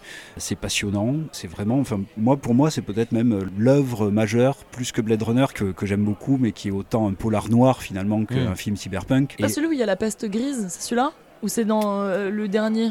Euh, il me- alors là, Ah, il y a dans les longtemps. suites, hein, que doit je dans les Ouais. suites, Ouais. ça. Ouais. Mais, euh, je peux pas te dire si c'était Il y a en eu quoi Il y a premier. eu Dans deux, trois suites? Ouais, il y en a eu deux, et euh, une qui est très mauvaise et une autre qui est bonne. Euh, je crois que c'est Human Revolution qui est, qui est bonne. Ouais, c'est en tout cas, c'est- 2015, je crois. Ouais, voilà, c'est le dernier. Euh, Il y en a eu un au milieu qui est pas bon du tout, et le dernier revient vraiment aux bases et est vraiment très bon. Mais j'avais moins retrouvé cette ambiance un peu crade qu'il y avait dans le premier. Enfin, en tout cas, le premier, j'avais adoré. Maintenant, évidemment, il est dur à jouer. Hein. Il, euh, Ouais, il, est il cubique. Ouais, et puis le gameplay. Ah. il y a des. il y a La jeune des- années 2000. oui. Voilà, il y a Ouais. des règles de gameplay qui sont lourdes à jouer aujourd'hui. Mais je pense qu'on peut attaquer par le dernier qui est très très bien et qui a toutes, les, toutes ces Mm. thématiques-là. Mais voilà, oui, du, euh, des gens augmentés, des luttes euh, contre le- les corporations, des vrais choix moraux, un anti-héros, euh, il y a de la pluie, il me semble. Ah, c'est ça, c'est Vraiment, ça que euh, j'attendais. c'est- le jeu cyberpunk. euh, Ah, ok. mais, mais c'est vraiment, ouais. En tout cas, moi, j'avais beaucoup, beaucoup aimé, et du coup, euh, même si j'ai pas énormément de- d'affiliation avec ce genre, euh, Ouais, j'ai ouais. en tout cas une petite tendresse pour ce genre-là grâce Mm. à ce jeu. Ah ouais, Ouais. ok.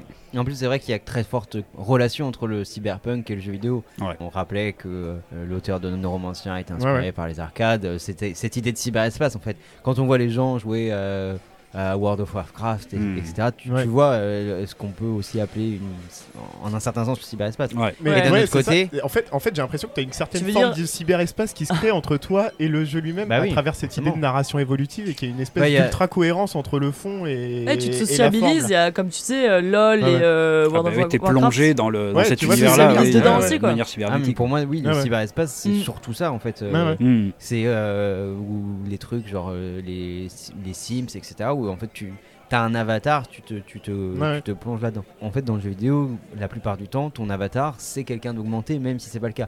Dans Tomb Raider, techniquement, euh, c'est une personne augmentée, elle a une barre de vie. Genre, qui a une barre de vie pour savoir s'il va bien, Hmm. s'il va pas bien? Et c'est pour ça qu'aujourd'hui, on a, quand on a, enfin aujourd'hui, ça fait un petit moment maintenant, dans les jeux de survie où on n'a plus de barre de vie, on trouve ça extraordinaire. Comme dans la vraie vie en fait, On- Ouais, ouais, personne n'a ouais. une barre de vie. Avec Ouais, des donc- dégâts qui sont localisés. Moi j'ai trouvé que dans Deus Ex c'était en fait une astuce aussi de gameplay assez malin de- d'assumer cette, cette couche qu'on a. Parce que Mhm. pareil, les réticules de tir quand tu tires au- Ouais, avec ouais, euh, n'importe absolument. quoi, euh, t'as Mhm. pas de réticule de tir Ouais, ouais. normalement. Mais justement, dans Deus Ex, quand ton euh, implant Ouais, voilà. ne marche pas, t'as plus de réticule c'est de ça. tir, t'as t'as plus rien, t'as plus aucune Donc tu info. tires à- comme ça à l'aveugle quoi. Bah oui, tu vois pas. Ok. Ouais, c'est une forme de, de jeu en VR avant la VR en fait presque euh, Ex. Un petit, enfin, Bah, ça, ça colle en fait le fond avec euh, la forme. Ouais, ouais, c'est c'est ça, ce que je- ouais, Ce ouais. qui n'est pas le cas dans, dans, bah, je disais Tomb Raider. Tomb Raider, t'as Ah, tes, ouais, ouais. complètement. t'as tes réticules de tir, ta barre de, Mm. de vie, tout Ah, ça. tu, c'est- pouvais ça faire, fait tu, peux, sortir. tu pouvais faire le choix de pas mettre le- la visée. Ah, la visée Quand t'étais- automatique, mais t'avais quand même une réticule. Mais euh, non, tu t'étais pas obligé. hein. Tu pouvais tirer à vue comme ça. hein. T'avais cette fonction là. Bref, bon. Comme bref. tu pouvais la mettre toute nue quoi. Non, c'était pas vrai, ça c'est. Alors là, mon- non, Oui, non. euh, c'est un, c'est un code, enfin un cheat code. euh, Bah C'était pas un cheat code, c'était un patch. parce Oui, que c'est le un cheat patch. code. voilà, exactement. il c'est ne un marchait pas. Hein, le truc où on fait le saut de l'ange dans la piscine, ça ne marche pas. Non, non, c'est vrai, c'est un patch. ouais. Euh, bref, donc tout ça, c'était pour dire, ouais, Deus Ex, il y a eu ce truc Ouais, ouais. hyper malin en fait, de, Bah oui, de oui, oui. reprendre euh, à, la fois un univers qui était déjà euh, lié aux jeux vidéo et puis qui correspondait Ouais, ouais. totalement à, à cette Mm. idée. euh, Et, euh, et là, c'est vrai, en plus, bon, il y a le temps long quoi, du jeu vidéo là-dessus, et, mais, euh, et du coup, tout cet aspect politique qui était très très fort quoi, Ouais. dans Deus Ex était vraiment intéressant et montrait, oui, que ce- le cyberpunk pouvait parler bon, non seulement de l'humanité, de la post-humanité, de, de l'économie, de la politique, que tout ça était lié, et euh, oui, chaque choix du, du héros euh, a une répercussion très Mm. forte, mais sur tous ces aspects-là du monde, quoi. Et tout ça est lié, et donc y compris avec du cyberespace et de l'augmentation euh, physique, etc. Ouais. Donc c'était très intéressant et pour moi effectivement ça condense le, le cyberpunk d'une, d'une belle manière parce que ça montre justement vers quoi il s'ouvre et donc vers une réflexion sur notre société, sur nous-mêmes, sur ce que, qu'est l'humanité et puis euh, notre relation euh, à l'économie, aux, aux grandes entreprises, etc. Hmm. Ouais, très intéressant ça. Steven, une idée À de toi. euh, Cyberpunk? Alors, euh, Une qui oui. t'aurait marqué ou qui sort du lot, euh, voilà. Bah- À part Blade Runner, parce qu'on a déjà dit. Oui. Euh, T'es net. en fait, je. ça expliquerait beaucoup de choses. Euh, en fait, non, j'ai. Je crois que j'ai pas trop d'œuvres comme ça cyberpunk qui surnagent. Ok. J'ai- C'est une ambiance que j'aime beaucoup, mais j'ai l'impression d'être régulièrement un peu déçu. Ouais. par, euh, Enfin, tu vois, de pas avoir un- une sorte de chef-d'œuvre euh, cyberpunk. Peut-être euh, par, euh, par ignorance de, de choses extraordinaires Ouais. qui sont faites. J'ai mais- hâte de voir l'émission sur le steampunk. Hein. Non, mais tu vois, c'est c'est genre un truc où à chaque fois, euh, j'aime bien cet univers, mais je pourrais pas te donner une œuvre comme ça. Mm. Par exemple, bah, il y a, on a parlé de, de Strange Days de Catherine Bigelow, Ouais. qui pour moi, ça faisait longtemps que je l'avais pas vu, était une référence majeure. Ouais. J'aimais beaucoup ce film. Et euh, en le revoyant, ça a quand même un peu. un peu mal vieilli. Ouais, Oui, 80- bah, 95, Déjà, 95. ouais. euh, Catherine Bigelow, c'est très long. Ouais, ouais. Il faut enlever une Non, demi-heure. euh, non, je suis pas d'accord. Moi, Ah, je suis faut pas enlever une demi-heure. non, je suis pas d'accord. Mec, faut enlever Je suis une pas demi-heure. d'accord Faut enlever une demi-heure. Faut enlever l'histoire d'amour cucu avec. euh, Ouais, mais elle a du sang. C'est les ouais, années ouais, 90. d'accord, mais C'est elle a mal du fait, sens, elle a c'est du mal sens. fait, Non, c'est- non, c'est pas mal. C'est mal fait. Non, Arrête. non, Mec, non, c'est non, trop non, mal non. fait. Non, c'est pas La mal meuf, fait. depuis le début, on sait qu'ils vont finir ensemble. Le mec, il dit oui, je me casse. Ouais, d'accord. Il revient, il ouvre la porte, il l'embrasse. C'est nul. Oui, la fin, elle est... oui, la fin, elle est cheap. La fin est nulle. Oui, oui, la fin est cheap. Et il y a plein de trucs qui sont euh, développés, pas développés. Ça reste un, un film que je conseille énormément ouais. hein, parce que parce qu'il y a des trucs. euh, Ouais, il est ouf quand même. hein, il est ouf, il est hyper choquant. Ouais, ouais. Voilà, par exemple dans En le fait, choc, il- je me rappelais que c'était Ouais. choquant, mais pas autant. Ouais. Mm. Et donc c'est cette histoire d'un plan, enfin pas d'un plan, mais de, de, de trucs qui nous permet de vivre des souvenirs euh, des autres. Ouais. À la fois d'addiction, il y a, il y a l'idée des corporations, il y a la police qui, euh, Ouais. Qui est corrompue, et il y a tout un fond qui est assez intéressant quand même, euh, euh, à- même à revoir aujourd'hui, de, de la lutte de- pour les droits des Noirs. Avec Eh les oui. émeutes, euh, Eh oui. les- ça j'avoue, Parce qu'en fait, le c'est pas développé. Ah Mhm. si, et en fait ça arrive dans la dernière partie du récit, ouais. c'est assez drôle parce qu'en fait, euh, dans... je trouve qu'on a les deux aspects, on a l'aspect euh, être prisonnier de son fantasme, donc qui est l'aspect le Ouais, plus ouais. intéressant du film pour moi, et l'aspect euh, le poids que vont avoir euh, les images et l'enregistrement des images au niveau euh, plus politique Hmm. là. Et euh, ça, ça arrive Mais plutôt oui, oui. dans la deuxième partie du Non mais récit. je veux dire, c'est- Ouais. pas développé au sens où on peut pas dire que c'est un film euh, Ouais, ouais. consacré à euh, la lutte pour la reconnaissance des droits des Noirs ou, des vrai, choses comme ça. C'est pas c'est pas un film qui est centré sur ça, mais c'est une toile de fond. Et j'ai l'impression que ça, pour moi, ça fait aussi partie des des choses du cyberpunk, c'est-à-dire que souvent les problématiques sociales en fait, elles vont être en toile de fond. Elles sont présentées, elles sont traitées. Donc le cyberpunk pour moi est par nature de la science-fiction politique, contrairement à ce que Ouais. peut être le space opéra qui est pas Mm. franchement euh, Ouais, ouais. par Ah ouais, nature politique, mais euh, jamais frontal. Ouais, ouais. Jamais on va te dire, c'est pour ça aussi que, à Ouais, mon c'est avis, du fond quoi. il y a jamais Ouais. les. Enfin, jamais, je- j'en sais rien, mais t'as rarement quand même le, le personnage ou les personnages qui vont faire front contre le monde. Ouais. Donc euh, voilà. Avec Donc, une espèce moi, je d'élu. citerais ça. euh, Ouais, ouais. ouais. je citerai ça parce que pour moi, c'est c'est aussi un film qui est, qui est moins connu que d'autres et qui Ouais, et qui mériterait mérite- il mériterait d'être plus connu. Ouais. à être plus connu. Ouais. Sinon, euh, on, peut, on peut lancer le pavé dans la mare. Euh, Matrix. euh, Matrix. Allez, Ouais. fallait qu'on en parle. On tourne Là, autour tu depuis prends à ton argument. Avec Matrix, tu prends ton. ton... Ah non, moi je, moi je questionne. Est-ce que Matrix, c'est cyberpunk Hmm. Alors pour moi, Matrix euh, coche des cases du cyberpunk. Il les coche pas tous, mais il en coche certaines. On parle Alors lesquels il coche pas lesquelles Ouais, bah, il Si tu me dis il pleut pas, je crois qu'il pleut en plus. Si, mais en plus dans Matrix, il pleut. ouais, Oui, oui, si, et si, c'est si, même si, au il centre pleut. du Ouais, dernier ouais, combat. Quand il lui euh, enlève euh, le, le- Ah le- le- la langoustine Ouais, là. ouais, Voilà. Ouais, la pluie est là. Ouais, ouais. Non, pour moi, ça coche toutes les cases. On va voir, ouais. on va voir, mais Ouais, il ouais. pleut. Ouais. Eh Voilà, ben, ça on a fait. on a, Le critère essentiel du Ouais, cyberpunk est tacté. ouais, bah, on a le cyberespace. Ouais. On a le Ouais, cyberespace. et c'est d'ailleurs la question Ouais. essentielle du cyberespace. Ouais. On, On a, la question de l'intelligence artificielle et des robots Ouais. qui ont créé cet ce cyberespace. du Ouais. coup. On a la question de. euh, On a de la musique. Ouais, Ah. c'est ça. C'était un critère. On a du cuir. On a du cuir. On a du cuir. a Et on a une Ah, on n'a jamais parlé du Si- cuir. et si, Ouais, si c'est on vrai. réfléchit un peu à Zion, comment elle est bâtie, c'est quand même une ville punk, en fait, euh, Zion. Bah, c'est Sauf des si babos, je me- quoi, c'est Ouais, Notre-Dame des ouais, Landes, voilà, ouais, euh, plus ça. ouais. Ouais, ouais. c'est pas un critère du cyberpunk.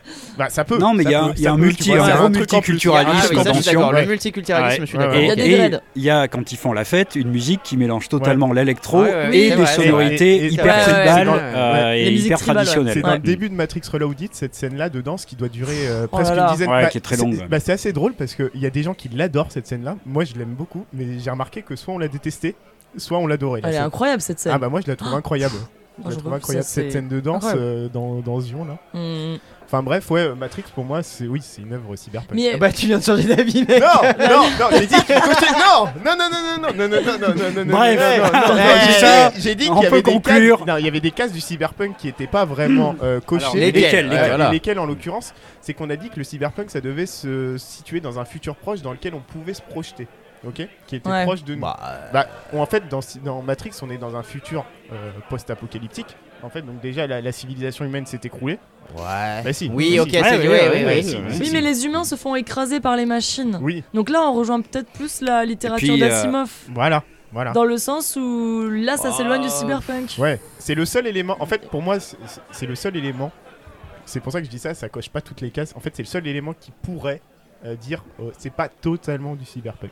Ah ouais, ok. Le mais- côté ah oui, post-apocalyptique. oui. Moi, Voilà. je maintiens que t'as changé d'avis Parce que depuis par rapport à. Ghost in the Shell, non, par rapport à Ghost in the Shell, t'as pas l'idée de, de, de, de fusion machine-homme. Ouais. Ah si, Bah si. Mais non, dans le sens où tu ne veux pas, tu peux, y a pas l'idée Bah, c'est pas la même fusion. Ah ouais, Bah, mais c'est une si. fusion. Ah C'est même une fusion un peu vénère. Ah oui, séparation. non, ouais. Parce que tu Ah, sens, même, ben, même leur façon de se connecter à la Matrix, c'est ben un oui. gros câble qui se branche. Qui se branche Ouais, tout. il se, Ouais. oui, il se branche. Il y a de la biomécanique. hein. Oui. Et, et Et- il parle clairement de fusion homme-machine en plus dans les euh, dans et- les animatrix et tout ça. Oui, et dans Ouais. Matrix Révolution, t'as quand même ces gros mechas, alors qui sont pas de la fusion entre l'homme et la machine directement, c'est pas de l'implant de machine dans Ouais, le corps comme humain. dans mais ils- Avatar, ouais, euh, ils voilà, utilisent des gros mechas humains euh, qui permettent Mm. de défoncer les machines. là.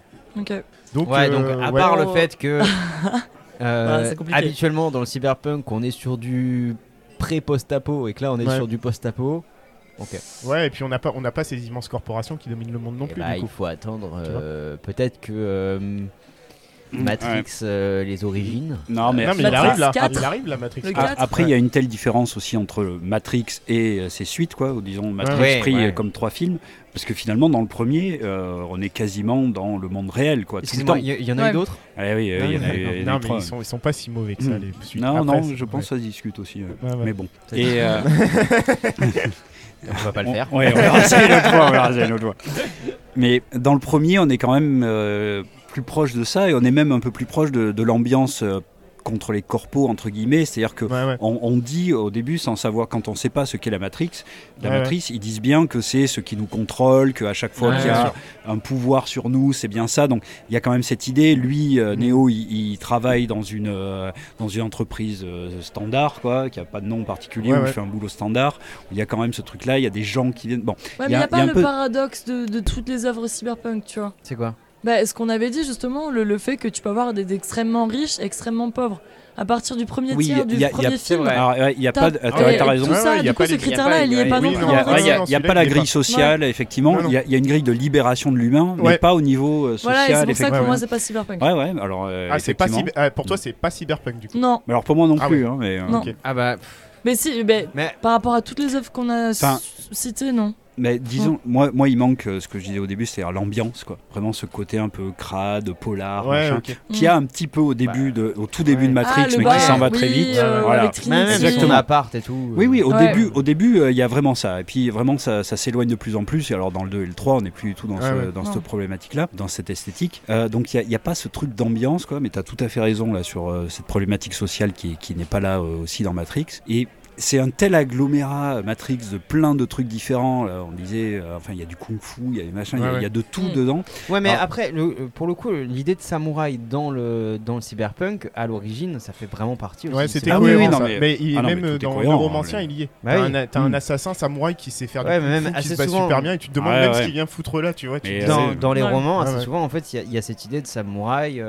Oui, après tout, ça peut aller vers le syncrétisme qu'on disait du, cyberpunk, hein, qui, prend toutes ces. A jeu. même dans Alita Ah, de ouais. Rodriguez. hein, il y a- il y a Ouais, cet alors attends, on va y venir.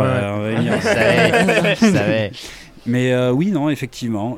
Matrix, de toute façon, c'est le truc difficile. hein, c'est pour ça Ouais, on a mis du temps avant Ouais, de s'y attaquer. difficile. Mais après, je pense qu'on a aussi une conception là du cyberpunk où, euh, comme si c'était un truc défini.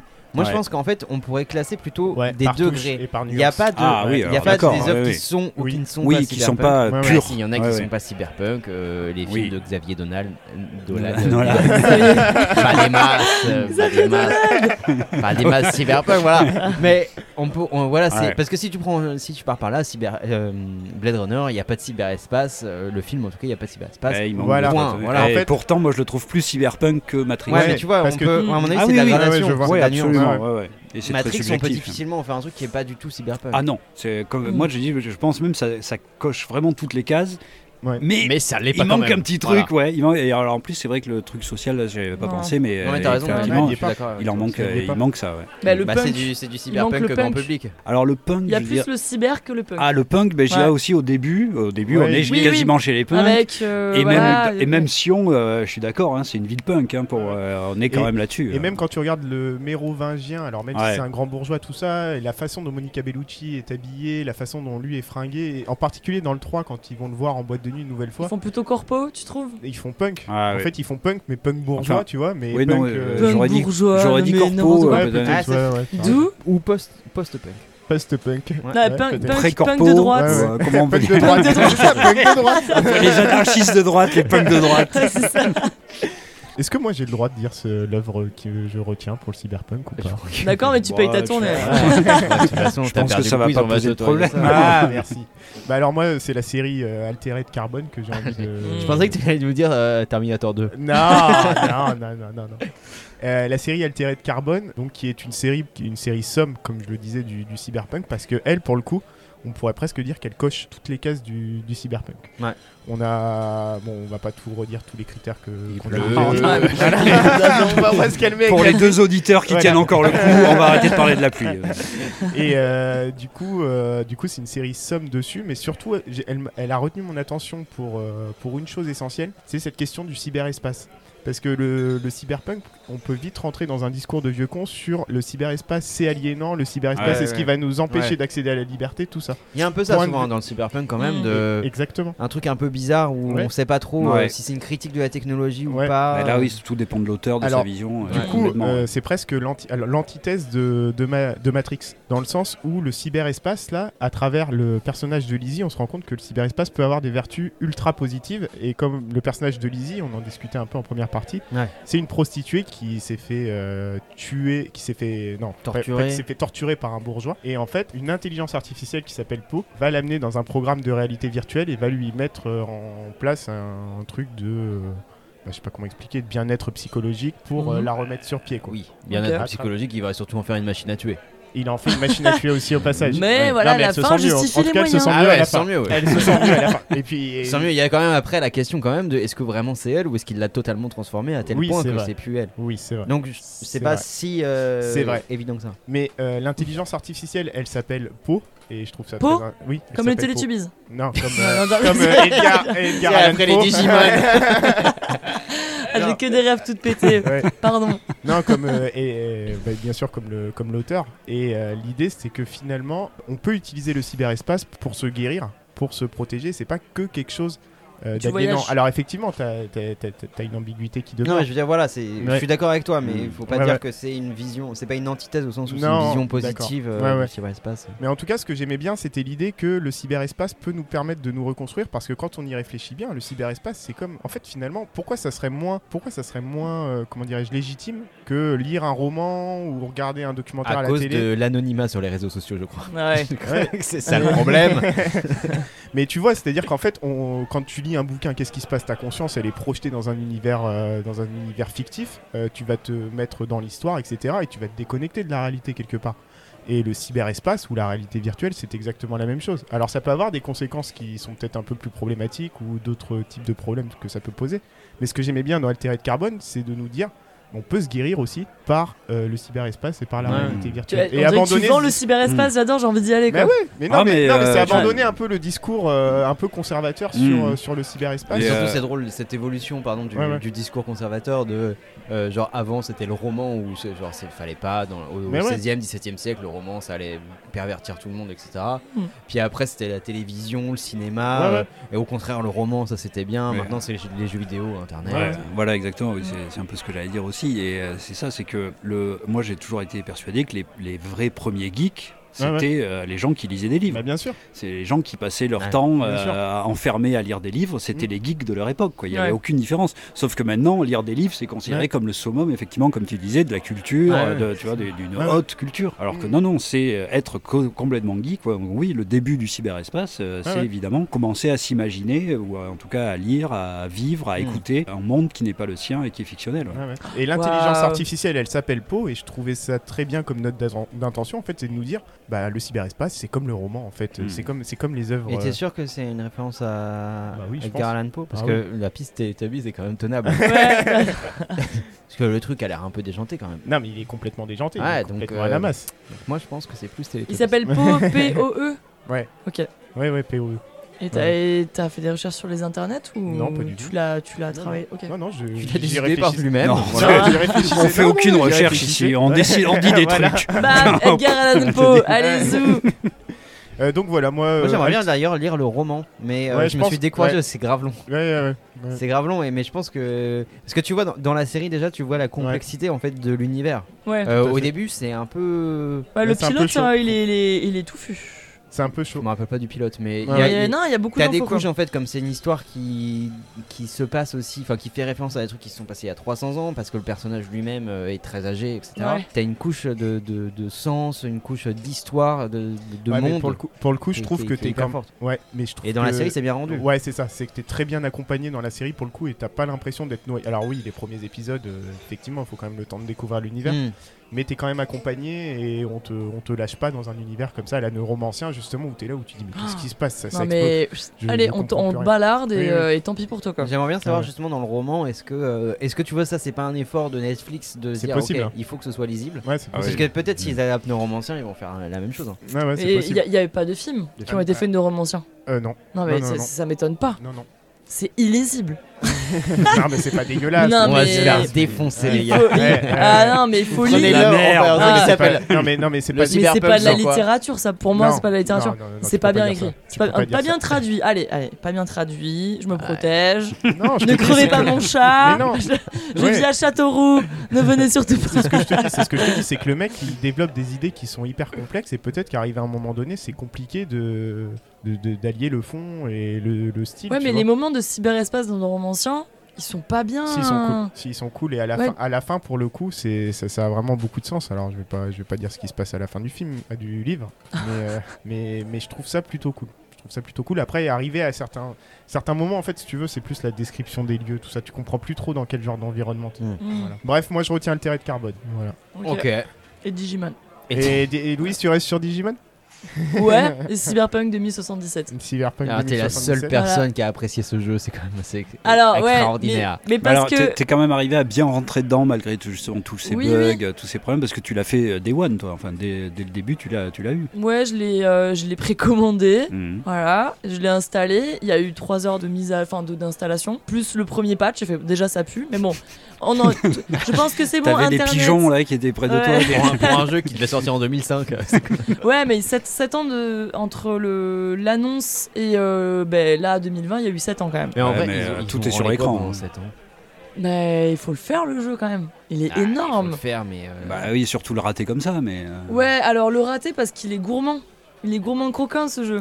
Voilà, c'est tout, il est gourmand croquin. Non mais il faut, il faut jouer sur PS5. J'ai vu, j'ai vu des vidéos, Ouais. j'étais là, oh, mon Hmm. dieu, mais en fait j'ai joué. ouais, ça n'a rien à voir. en Ouais, fait j'ai l'impression de jouer avec des graphismes. Je sais pas si vous avez Attends, joué à GTA Vice City. Mais oui, mais des c'est. fois, je suis là, ok, bon, il faut mais c'est des ça. graphismes qui sont scandaleux pour la PS4 même. euh, Bah quand oui. même, hein. Ouais, mais Parce parce que la PS4, que. elle, quand même, c'est pas non plus un Ouais, fan. même la FAT, ouais, ouais. Parce que t'as quand même des jeux de Last of Us 2 qui tournaient bien. Bah oui. Ah oui, non, là juin, c'est- scandaleux, euh, il n'y a aucune optimisation. Mais je veux c'est dire, un il y a- truc, Il y a Même trop- les- Je pense qu'il y a trop de choses en même temps. Parce que Ouais. dès que tu changeais la radio sur le. Avant qu'il y ait le quatrième patch, tu changeais la radio, ça buguait. Allez, ciao tu vois, c'est n'importe quoi. Dire, Ouais. euh, tu vois, Skyrim aussi, euh, il y a des bugs et c'est un univers incroyable, mais bon, c'est jouable euh, Ouais. quand même Ouais. dès, dès le début. Oui, j'ai l'impression ouais, que les, joueurs, même sur PS5, même ceux ou sur PC qui n'ont pas eu de problème, il y a quand même des critiques face au jeu. Sur justement la pauvreté euh, Mm. de, de, De l'histoire, de, la- oui. de la ville, euh, etc. Ah ouais. Sur Ouais. une, une espèce Ouais. de vide, quoi. Disons qu'il y a eu des promesses et que. Je sais pas, moi, j'y ai pas joué, hein, mais c'est. J'y ai pas joué précisément parce que j'ai vu bon les bugs déjà ça m'aurait ça m'aurait saoulé de, de foutre de l'argent dans un jeu qui est buggé c'est pour ça que je joue plus Ouais. Assassin's Creed par exemple et euh, et deuxièmement bon j'ai pas j'ai pas vu quelque chose dans les critiques en tout cas que j'ai pu voir Bah- ou entendre qui, qui me donnait envie de jouer quoi Bah, d'avoir donc parlé. vas-y vends le ouais. jeu parce que Ouais, on rappelle parce que, que- tu es payé Ouais, ouais. mais Ouais. vas-y Placement de produit. Hein. Ouais, non, le jeu, il est. bah, ce que j'ai dit tout à l'heure, enfin, enfin, là, je prends vraiment que le positif. J'ai parlé, ouais, de tous les gangs, de cette histoire, tout ça. Mais moi, je suis pas. euh, j'ai j'ai pas de culture cyberpunk. Hmm. J'ai vu comme vous des films, mais j'ai pas. euh, j'ai pas cette histoire-là. Donc, en fait, je me suis directement immergé dedans. Après, c'est une complexité sans nom. Faut comprendre tout le vocabulaire. C'est quoi un fixeur? C'est quoi un charcutoc? Donc, c'est le mec qui va te charcuter pour te mettre des implants. ah mais moi je pensais que c'était Ah, c'était genre une charcuterie docteur Bah oui, c'est ça. Ouais. Non, mais c'est ça. Ah. non mais je pensais que c'était genre un mec qui te faisait des implants et qui en même temps vendait du saucisson Ah oui, d'accord. Ah oui, non. C'est un- autre La concept. bonne ouais. C'est un concept pas mal. Parce que dans la salle d'attente, en général, on s'emmerde. Avec une petite dégustation de pâté, pourquoi pas Salami et appendicite. Ouais, c'est ça. Et on, et on te recoule l'anus avec un robot. Avec un robot. En même faire temps, des le robot qui te recoule l'anus, si t'as un petit pot de rillettes à côté, pourquoi pas Ça passe peut-être mieux. C'est parti trop loin. Donc les charcudocs. Non, voilà. et En fait, il faut s'immerger. Il faut vraiment rentrer C'est dans c'est le l'univers. vrai nom, les charcudocs. Ouais. Ah ouais, ok. Charcudoc, les Donc fixeurs, là, après, le budget, c'est. le c'est- budget n'était pas là non plus pour trouver des noms. Bâtard. mais il y a, il y a- il y a un petit Charcudoc. côté authentique. Alors, ils hein, n'ont mais pas j'aime tout bien. mis sur le traducteur, Ouais. mais bon. Ouais, après t'as, t'as le, ben, les fixeurs, donc c'est les gens d'influence qui vont être que dans des bars, parce qu'il y a aussi tout l'univers musical et de la nuit. Euh, donc euh, voilà, t'as des personnages qui vont te donner des contrats, qui euh, sont en lien ou pas avec les gangs et les corpos. Et puis t'as l'histoire de tous les gangs. Donc euh, après les missions secondaires, c'est comme tous les jeux comme ça, Andreas. Au bout d'un moment, bah c'est la même chose. Ouais, c'est la mal. secondaire. C'est la même chose. c'est une cata, ouais. Ce qui est cool, ça. c'est tout Ah le bah oui, côté. Ah, complètement. Ouais, Ou alors, Ah. faut le faire de manière organique dans le, dans le dernier Zelda. C'est voilà, on te donne pas tout un tas de missions qui vont illuminer la carte. C'est toi qui te fais tes propres euh, objectifs. Oui, en fait, quoi. il faut. il faut- si, Et si ça, tu veux mettre des quêtes secondaires, faut pas mettre de quêtes principales. Mais oui, mais là, il y a, il y un peu ça, quoi. Mais en Mm. tout cas, euh, tu, tu vois, en te baladant, tu te crées tes Ouais, propres ouais. objectifs Ouais. plutôt que d'avoir un point sur la carte. Et finalement, en fait, te balader, ça c'est juste un hub géant qui te fait perdre du temps euh, de mission en mission. Ça a plus rien à voir avec vraiment explorer un monde, quoi. Ouais, ah, enfin, tu, soit tu kicks des culs de petits gangs qui stagnent, tu prends leur- leurs armes, tu les revends, nanana. Soit tu fais des missions secondaires qui sont relativement les mêmes. Hmm. Soit tu achètes des voitures qui te coûtent euh, hyper cher et qui te coûtent 8 jours de jeu. Le jeu, ouais. Soit tu fais la mission principale qui dure 25 heures. Hmm. Donc là, c'est vrai que. euh, Ce qui est c'est- peu en plus. C'est assez pas. Mais après, voilà, dans, le- dans, dans l'univers qu'ils projettent, je trouve ça hyper intéressant. Même dans les dialogues, après, comme euh, dans Deus Ex, t'as l'idée de tes choix Mm. ont un impact. Voilà, et puis tu peux avoir des couples, tu vois. Genre, euh, moi j'ai mis euh, 20 heures à sortir avec Judy Alvarez, quoi. et je suis en couple sur Cyberpunk, les gars. C'est bien, Louis. Voilà. Oh. Non, et sachant qu'il y a aussi trois parcours possibles, donc t'as les nomades, donc les gens du désert, des Badlands, qui décident, enfin, c'est un peu des espèces de. Comment dire un peu la Mad Max quoi, voilà, Mhm. une espèce de gitan du désert Ouais. là. Ensuite il y a les, euh, les, le- les garçons À de tous les gens du voyage qui nous écoutent. Non, mais ils sont, en plus, j'ai pris les nomades. hein. Ils sont assez stylés euh, avec leurs belles voitures, un peu chromées. Après, il y a les, le- les garçons des rues. Il y a les garçons des rues, je crois, c'est ça. Est-ce qu'ils volent des les poules ou pas qu'il n'y a pas de poules, il n'y a pas de chat. Ah bah oui, évidemment, il y a des nomades. Il y a pas d'animaux Non, ils sont tous morts. Ils sont tous morts. Ah. Ah, mais Non. pas- ça, c'est ça, c'est Philippe Cadic pour le Ah coup. non, c'est ça. Non, et à un moment, t'as un chat, mais euh, en fait, elle est juste sous drogue. Et le, Le troisième. chat est sous drogue. Non, le toi, Ah. tu vois un chat, mais en fait, ce- non, Ah oui, d'accord, quand ouais. t'hallucines. Voilà. Et le troisième, c'est les corpos. Et donc, apparemment, la première heure diffère selon ton choix de, de, de clan, Mm. Mais après, c'est la même chose. Ah, les bâtards. Ah oui, moi c'est ça que j'ai vu aussi qui m'a fait que le jeu là vraiment, c'est c'est quand même euh, très décevant après tout ce temps-là. Euh, C'est juste que t'es- voilà, tu commences soit dans les Badlands, soit ouais, en centre-ville, c'est juste le soit début dans qui une change. tour. Voilà. Mm. Les gars, moi je vous propose pour, euh, pour terminer un peu sur cette question du cyberpunk, donc on a dit On en vient gros de- les- C'est l'intro. Bah oui, j'ai- encore plein Oh, de films à parler. Ça m'a mis en appétit. Euh, ce que je vous propose, c'est de parler euh, du pire du cyberpunk. Si vous avez une idée d'œuvre que vous détestez ou qui aurait un, plus ou moins un lien avec le cyberpunk, mais une œuvre euh, Super que Nintendo Bros. Le Matrix 2, Matrix, Matrix 2, 3, Matrix 2, Matrix 4 probablement. Et oui, c'est vrai qu'il va y arriver ça aussi. Euh, voilà. Donc si vous avez une idée d'œuvre euh, d'œuvre pourrie Bah moi ou d'œuvre dirais- que vous n'avez pas aimé, moi je peux faire un groupe de films. si tu veux. Tous les reboots des films cyberpunk. Ouais, ah oui, ça, ça, oui, ça faut qu'on en parle. Ouais, oui, oui, faut qu'on en Genre, parle. Euh, Total Recall. Total Recall. Euh, reboot de Robocop. Ouais. Ah, oui. là. Oui, oui, oui, oui, oui. Ah, c'était Alors, particulièrement c'est mauvais. Ouais, je peux même. euh, Et même, euh, je suis désolé, je sais pas ce que vous en pensez vous, mais le Blade Runner de Denis Villeneuve. euh, il est pas très très bon. ouais. Alors, Par contre, je me tape bon. des siestes comme devant le Tour de Non France. mais c'est ça. Alors c'est magnifique. C'est comme le Tour de France, c'est magnifique. Tu vois, tu vois des beaux paysages et tu dors. Tu dans les t'endors. arènes de Et je Nîmes. peux, même, je peux même vous dire pourquoi le, le- le remake de Robocop. Il y a des choses intéressantes dans le remake de Robocop, mais c'est très mauvais parce qu'en fait, ça abandonne totalement en fait la dimension politique du premier film. Mm. C'est-à-dire qu'en fait, tout le côté ironique, déjà, il y avait un côté très ironique dans le premier Robocop, et tout ce que tu voyais, en fait, c'était Ouais. presque du second degré. Ouais. Et c'est beaucoup plus, euh, c'est beaucoup plus sur euh, l'identité du, du robot et en fait comment il va réussir à, euh, euh, faire réémerger son identité. euh, son Mais identité moi, je trouve que c'est traité un peu comme un Marvel, c'est-à-dire. euh, Oui, exactement. voilà, oui, c'est comme les films de joli, maintenant. Il y a ouais, un ouais. personnage principal euh, qui fait un peu des blagues, mais pas trop. etc. Mais euh, tout- Ouais. on peut pas être Verhoeven et enfin, ce qu'il a fait Ouais, dans le premier, c'est ce qu'il faisait dans, dans Mm. tous ses films, c'était génial. T'avais un, Alors, film au premier euh, degré qui était intéressant ouais. et quand même cet Ouais, aspect-là qui était tellement fort, quoi. Oui, comme oui. tu disais, Ouais, ce ouais. truc politique. Mm. Ouais, ouais, qui, qui disparaît totalement. Et pour, euh, et pour Total Recall, euh, Total Recall, c'est pareil, c'est un film qui, bah, qui est réalisé par Len Wiseman, donc qui est euh, le mec qui a relancé les Die Hard euh, au cinéma. Bravo Donc a une, po- une pointure, un génie. Un chef-d'œuvre. qui a fait Die Hard 4. N'empêche qu'ils ont réussi à faire un Die Hard 5 moins bon que Die Hard 4. Oui. Ah, voilà. Comme Eh, quoi, il y a des génies. eh, ouais. Il y a un mec qui a dit Je relève le défi. Et- C'était quoi le truc avec l'avion de chasse là Ok, bah moi je vais commencer par 20 minutes de course en camion. Ouais. mais vous les avez vus déjà. C'est... Bien sûr qu'on Ouais. les a vus. Ouais. Parce que spécialiste de la pop culture. Oui, bah, d'accord. Il y a Parce- des limites à tout. Pour... Parce que dans le premier Total Recall, en fait, tout l'intérêt du récit, c'est de savoir si le personnage joué par Arnold Schwarzenegger, il est dans un rêve ou s'il Ouais. n'est pas dans un rêve. Mm. Et si ce qu'il vit, c'est euh, c'est, euh, ce que la machine lui a implanté Mm. comme souvenir, ou si, euh, ou si c'est sa vraie aventure. Et en fait, il n'y a aucune réponse qui est apportée dans le, dans le, dans le film. Et Merci, j'ai pas vu celui-là. J'ai Ah, vu merde. que le reboot. Ah bah, ça rien, va, moi. tu spoiles Ah tout, bah toi. C'est bon. Eh, j'ai pas, j'ai pas spoilé Cyberpunk 2077. Hein. Tu peux y si aller, tu hein. veux, vas-y. Ah, tu peux y aller. On va pas se taper grosse 30 heures de bugs pour, euh, pour voir ça. Mais supplie-moi, putain Et, il, par- il est en vente ou pas ce jeu Et il il a enlevé de la vente. Il est gratos. et dans le Total Recall de 2012, euh, tu l'as pas toute cette ambiguïté Mm. sur, sur euh, est-ce que c'est réel, est-ce que c'est pas réel, tout ça. À la fin, tu as une réponse claire qui t'est donnée, tu as une end Ouais, à l'américaine, et puis voilà, c'est c'est réglé. bête. Il est bête Ouais. ce film. Ouais. Ouais, donc voilà, si vous pouvez éviter les reboots des films cyberpunk, c'est Ouais, vrai je que suis ça peut être pas mal.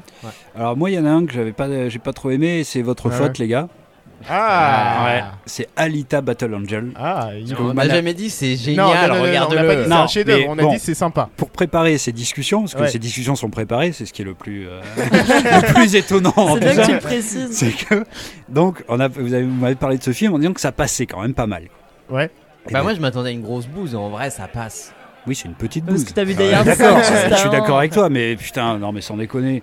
Et non, moi j'ai pas du tout aimé. Alors, et ben, justement, c'est tous les trucs un peu, euh, moi je trouve euh, pas bas de gamme, mais disons communs quoi, du cyberpunk qui sont rassemblés là-dedans, Ouais. euh, dans une histoire qui n'est pas très intéressante, dans des personnages qui sont pas intéressants, qui sont justement pas ces personnages d'anti-héros euh, qui ont euh, une, euh, une rugosité et Oui, qui oui, ont c'est euh, vrai. une profondeur. Ouais. Mais il y a pas ça. En plus, avec, euh, alors bon, il y a James Cameron derrière, mais euh, ok, à part sur quelques trucs techniques, je, on voit pas trop sa patte. Mais par contre, on sent beaucoup euh, Robert Rodriguez, qui, avec ses obsessions de tout faire à un Ah, niveau mais de teenager, Ouais, mais, ouais, mais là t'es vache, tu que- vois. mais non, mais Si, oui, mais non, mais que- il fait son histoire, et Ouais. il fait son esthétique Ouais, ouais. au niveau teenager. Oui, Donc ça à, c'est vrai. à Ça, tous les vrai. niveaux. Ça, Ouais mais ça c'est la proposition du truc. Eh ben oui, bah donc, bah, alors moi ça me va pas. Ah Ouais, mais- J'ai pas signé pour ça. non, non, Non, je suis ouais. d'accord avec toi. que- Mais- ah, mais... mais pour moi, un traitement plus adulte de l'histoire aurait pu, aurait pu euh, faire faire faire franchir un gap. Ah ouais, clairement. Ah, et ça aurait pu être un film pour les adultes, là c'est un film pour les Oui, ados. oui, oui, Oh, bah c'est oui, pour les le ados. Bah oui, Non, oui, non, mais il faut pas faire le truc parce que c'est pour les ados, c'est vous pas bien. parlez, vous parlez, mais Non, non, non, Digimon non. c'est pas terrible non plus. il, il y a des, il peut y avoir des trucs faits pour les enfants qui sont formidables. Ouais. Là, c'est fait pour Ouais, les ouais. ados et c'est euh, le, le bas, de, bas de plafond. quoi. C'est vraiment, Ouais, voilà, ouais, c'est les trucs de base, les combats de base, les personnages de base et Oui, un univers qui aurait pu être justement travaillé, intéressant, euh, qui soit plus adulte ou pas, mais en tout cas où les- ça aurait été fait de manière intéressante. Là, tous les trucs, pour moi, oui, c'était vraiment du, euh, du cliché à tous les niveaux. Je me suis beaucoup ennuyé. Et, euh, et à la fin, pareil. euh, non, euh, là, voilà. Ah, tu parles de la fin qui annonce une suite euh, qui n'y Ah, aura pas. Ah. C'était scandaleux. La Ah, non, gourmandise, mais tout, tout, tout. Et donc, non, non, moi, j'ai j'ai pas du tout aimé, justement, mais pour moi, c'est ce qui est de pas intéressant dans le cyberpunk, c'est-à-dire que le, la, la couche superficielle et pas ce qui est- ce qu'on est censé en Oui, retirer, c'est-à-dire des choses non, intéressantes, de, des réflections, euh, des œuvres qui, quand même, euh, ben, restent un Bah, petit vrai peu a, on a profondément. l'impression que ça vient, mais que du coup ça vient pas parce que. Mais non, ça vient jamais. Mais oui. Ah, parce qu'à chaque fois, il pourrait parler de certaines ouais, choses et il parle de choses dix fois moins intéressantes parce que, euh, justement, teenager. Mais non, non, il pourrait parler le de. 2. Après, je Oui, me bah rappelle de micro-moments vraiment. qui m'avaient bien marqué. Moi, c'est euh, dans la chambre où elle est avec son, c'est son cœur, c'est ça. euh, Il y a une scène avec le autour du cœur que j'avais trouvé Ouais. Plutôt, plutôt sympa. Moi, je me rappelle plus très bien de la Je crois scène. que son- c'est son mec qui se branche sur son cœur ou un truc comme ça. Ouais, j'avais trouvé ça plutôt sympa. Ah oui, voilà, mais- et voilà, en fait, ce qui m'avait aussi beaucoup énervé. Alors, j'avais oublié ce qui m'avait énervé. Mais alors, il y a très longtemps, mais j'avais lu le manga de, de base, euh, le- les, voilà, les, premiers tomes, j'avais Ouais, lu, ouais. et il y avait quand même C'est-à-dire que quand on, on crée une histoire, euh, les personnages ils veulent dire quelque chose dans l'environnement dans lequel on les met. Et ce personnage-là, donc d'Alita, il veut, c'est un personnage qui est euh, complètement à l'ouest par rapport à l'univers parce qu'il est très euh, naïf, Ouais, ouais. très bon. Enfin, Ouais. il a une, une tête angélique. C'est pour ça qu'ils ont gardé les grands yeux aussi pour garder la mignonnerie quoi du truc. Donc, elle est en fait normalement, elle est complètement à l'opposé de, son monde, qui est un monde Mhm. de décharge hyper violent où vraiment on tabasse, on tue les gosses dans la rue. Oui, oui. Enfin, c'est une horreur. Et justement, ce personnage-là, il a un intérêt dans, dans le manga parce que il est complètement à l'opposé de ça. C'est une espèce ouais. d'ange de naïveté. Une espèce de gros. Sauf que là, Pardon. ouais, non, non, Vas-y. vas-y, vas-y. Un espèce de gros contraste en fait entre le personnage et son environnement et là tu complètement. moins. Et en là, fait. pas du tout parce que Ah son ouais. environnement, il est classique. Oui, oui. C'est juste, euh, voilà, oui, mais il bouffe des burritos dans la rue, euh, tout va bien. À un moment, il tue un Des petit chien. burritos. Oui, Ouais, des ouais. burritos. Et à un moment, il ouais, tu fais chier, ça va. Et à un moment, il tue un petit chien, donc ce qui est le sommet de la cruauté, mais ils le font, mais ils le font hors euh, caméra, champ, ouais. hors champ. On le voit pas le truc. Alors ça que qui je- t'a saoulé Mm. Oui, parce que. mais mais j'explique, j'ai expliqué pourquoi. Si, On si- tue si les tu- chiens dans si le tu m'écoutais un petit peu, tu saurais. Non, que justement, ce qui était intéressant dans le manga, c'est qu'on tuait des gosses là à main nue. Euh, ne me faites pas dire ce que je vais pas dire, c'est pas ça qui est intéressant, mais qu'il y avait ce contraste justement entre un univers pourri, Ouais. dégueulasse, une décharge, un truc d'une violence absolue. Et une espèce d'ange de naïveté qui arrivait, qui était Ouais, le ouais. personnage. Et Mm. que là, il n'y a plus du tout ce contraste-là. Donc, garder un personnage ultra naïf dans un univers qui est somme toute assez banal, ben, ça fait juste un personnage ultra naïf. Bon, tout ça vrai. pour dire que on en parlera un jour des adaptations, mais attention quand vous adaptez des trucs, hein, je m'adresse à James Cameron directement. attention quand on adapte des trucs, ben oui, parce qu'il y a un équilibre qui est fait dans les, euh, dans les œuvres, Ouais, ouais. et cet équilibre, on peut pas le changer sans euh, ben, enlever tout l'intérêt des fois de, de l'œuvre. Oui, oui, tout à fait. Et ben ça, ça m'avait énervé. Mais clairement, là. ça J'espère qu'il va te répondre. hein. Moi aussi, Voilà. j'attends. En fait, tu vois, c'est un peu comme quand tu fais le, le parallèle entre Battle Royale et Hunger Games, tu vois, un truc Ouais. hyper ouais, violent, ouais, hyper ouais, adulte, ouais, et d'un coup, le traitement enfantin qu'il y a derrière, et voilà. Ok. Et Louise, est-ce que t'as le pire du cyberpunk? Est-ce que j'ai le pire du Si, cyberpunk? tu m'as si, parlé d'un film. Tu m'as parlé d'un film que tu détestais, Louise. Et tu pourrais me le. Je crois que tu me parlais d'Elysium avec Matt Elysium. Damon. Elysium. Elysium avec Matt Damon. ouais. Oh, je l'ai revu hier. Pareil. De la De merde. Ouais, de la merde. Ah, ok, d'accord. C'est de la bien. merde, c'est toujours le même concept. Voilà. Là, le problème, c'est que ce- dès d'entrée de jeu, tu dis c'est pas du cyberpunk parce que bah, les corpos, elles sont, elles, sont, elles sont carrément barrées de la planète Terre. Ah, Voilà. Donc euh, là, on n'est plus du tout Ce dans le. bien. En vrai. Ouais, sauf que la Terre, euh, la Terre, elle Mais est en barrent, c'est parce ouais. que ça pue, ça pue en bas, quoi. Parce que- Amazon sur la Lune. Ça, cheminade 2022. Donc, euh, non, bah, du coup, on n'est pas dans le cyberpunk. Ah, si, si, si, si. Non, Elysium, c'est du cyberpunk. hein. si- ouais, c'est cyberpunk, mais il n'y a pas justement tout ce côté euh, paradoxe avec. euh, c'est c'est des favelas, c'est pas vraiment des villes, quoi. Parce Ouais, que ouais. les villes avec les grosses corpos, elles sont carrément Oui, parties. Donc en fait, Ouais, mais est-ce que, est-ce que Non, du coup la pas. ville n'est pas euh, l'univers en lui-même Voilà, C'est la question que je poserais. Ouverture. vous avez 4 heures. Voilà. J'en parlerai avec Finkelkraut samedi matin. Ce sera bien. Tu passes dans réplique samedi matin. C'est c'est réplique donc Je crois que c'est ça. ouais. Je Ouais. sais pas. Je sais pas si ça existe encore. Oui, oui, oui. c'est vous faites de la pub là. Ouais, non, Elysium et Total Recall avec euh, Colin Farrell. euh, À Non. éviter. Non, non, À non, éviter. non. Non, franchement, j'ai regardé que de la merde à cause de ce thème là à préparer.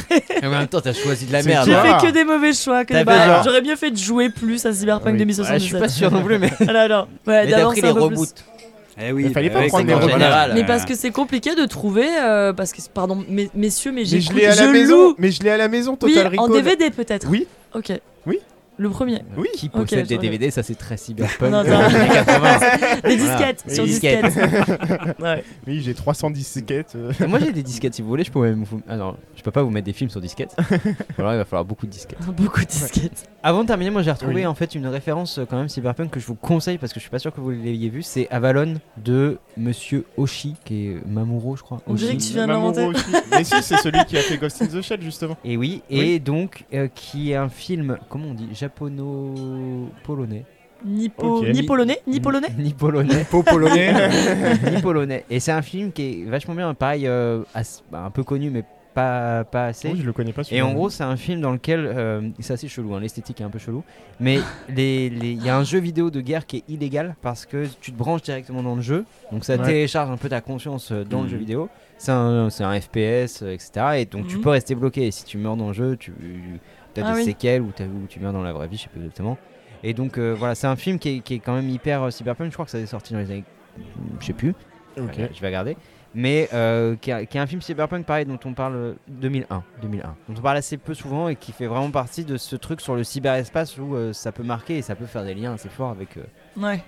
Ok. Comme tout à l'heure, j'avais botté en touche euh, en disant oui, cyberpunk c'est bien, mais pas toujours. Ouais, très bien. Je me rattrape. Et je ferai un top euh, 10 des œuvres cyberpunk sur euh, mon Twitter. Oui, sur ta chaîne euh, à toi. hein. C'est faux. ta chaîne personnelle. Bon, Louisette, ce Numéro que- 1, Alita.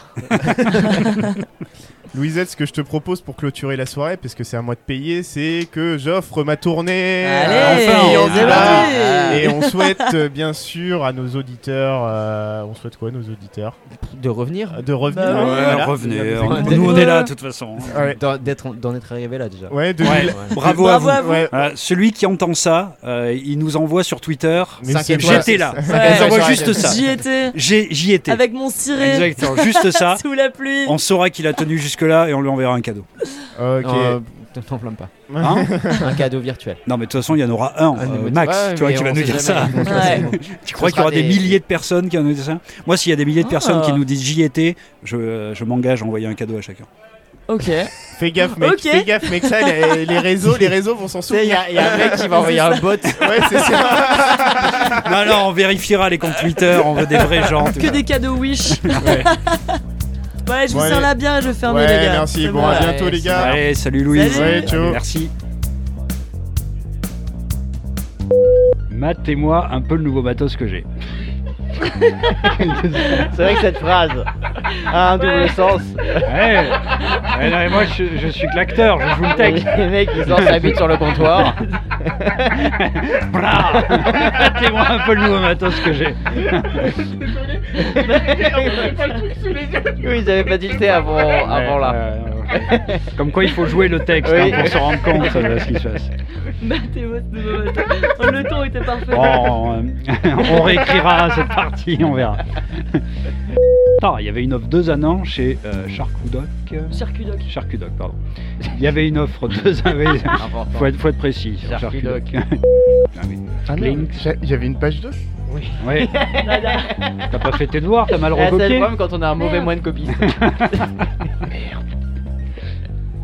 Le mec est là genre, et qu'est-ce que vous faites là Vous improvisez pas mal. comprenez rien. Là, je te voyais regarder en, en l'air et tout. Bah, alors, il y avait une offre deux an chez Charcoduc. Oh putain Charcoduc. L'archiduc de la L'archiduc là. Oh putain, le salami royal chez Charcoduc. alors... Bah alors figure-toi, il y avait une offre deux en un chez Charcoduc. Putain Mais j'hésite à chaque fois, Charcoduc Charcudoc Marque-le Charcuterie, c'est plus naturel. Eh oui, D'accord. Charcoduc qui me vient plus naturellement.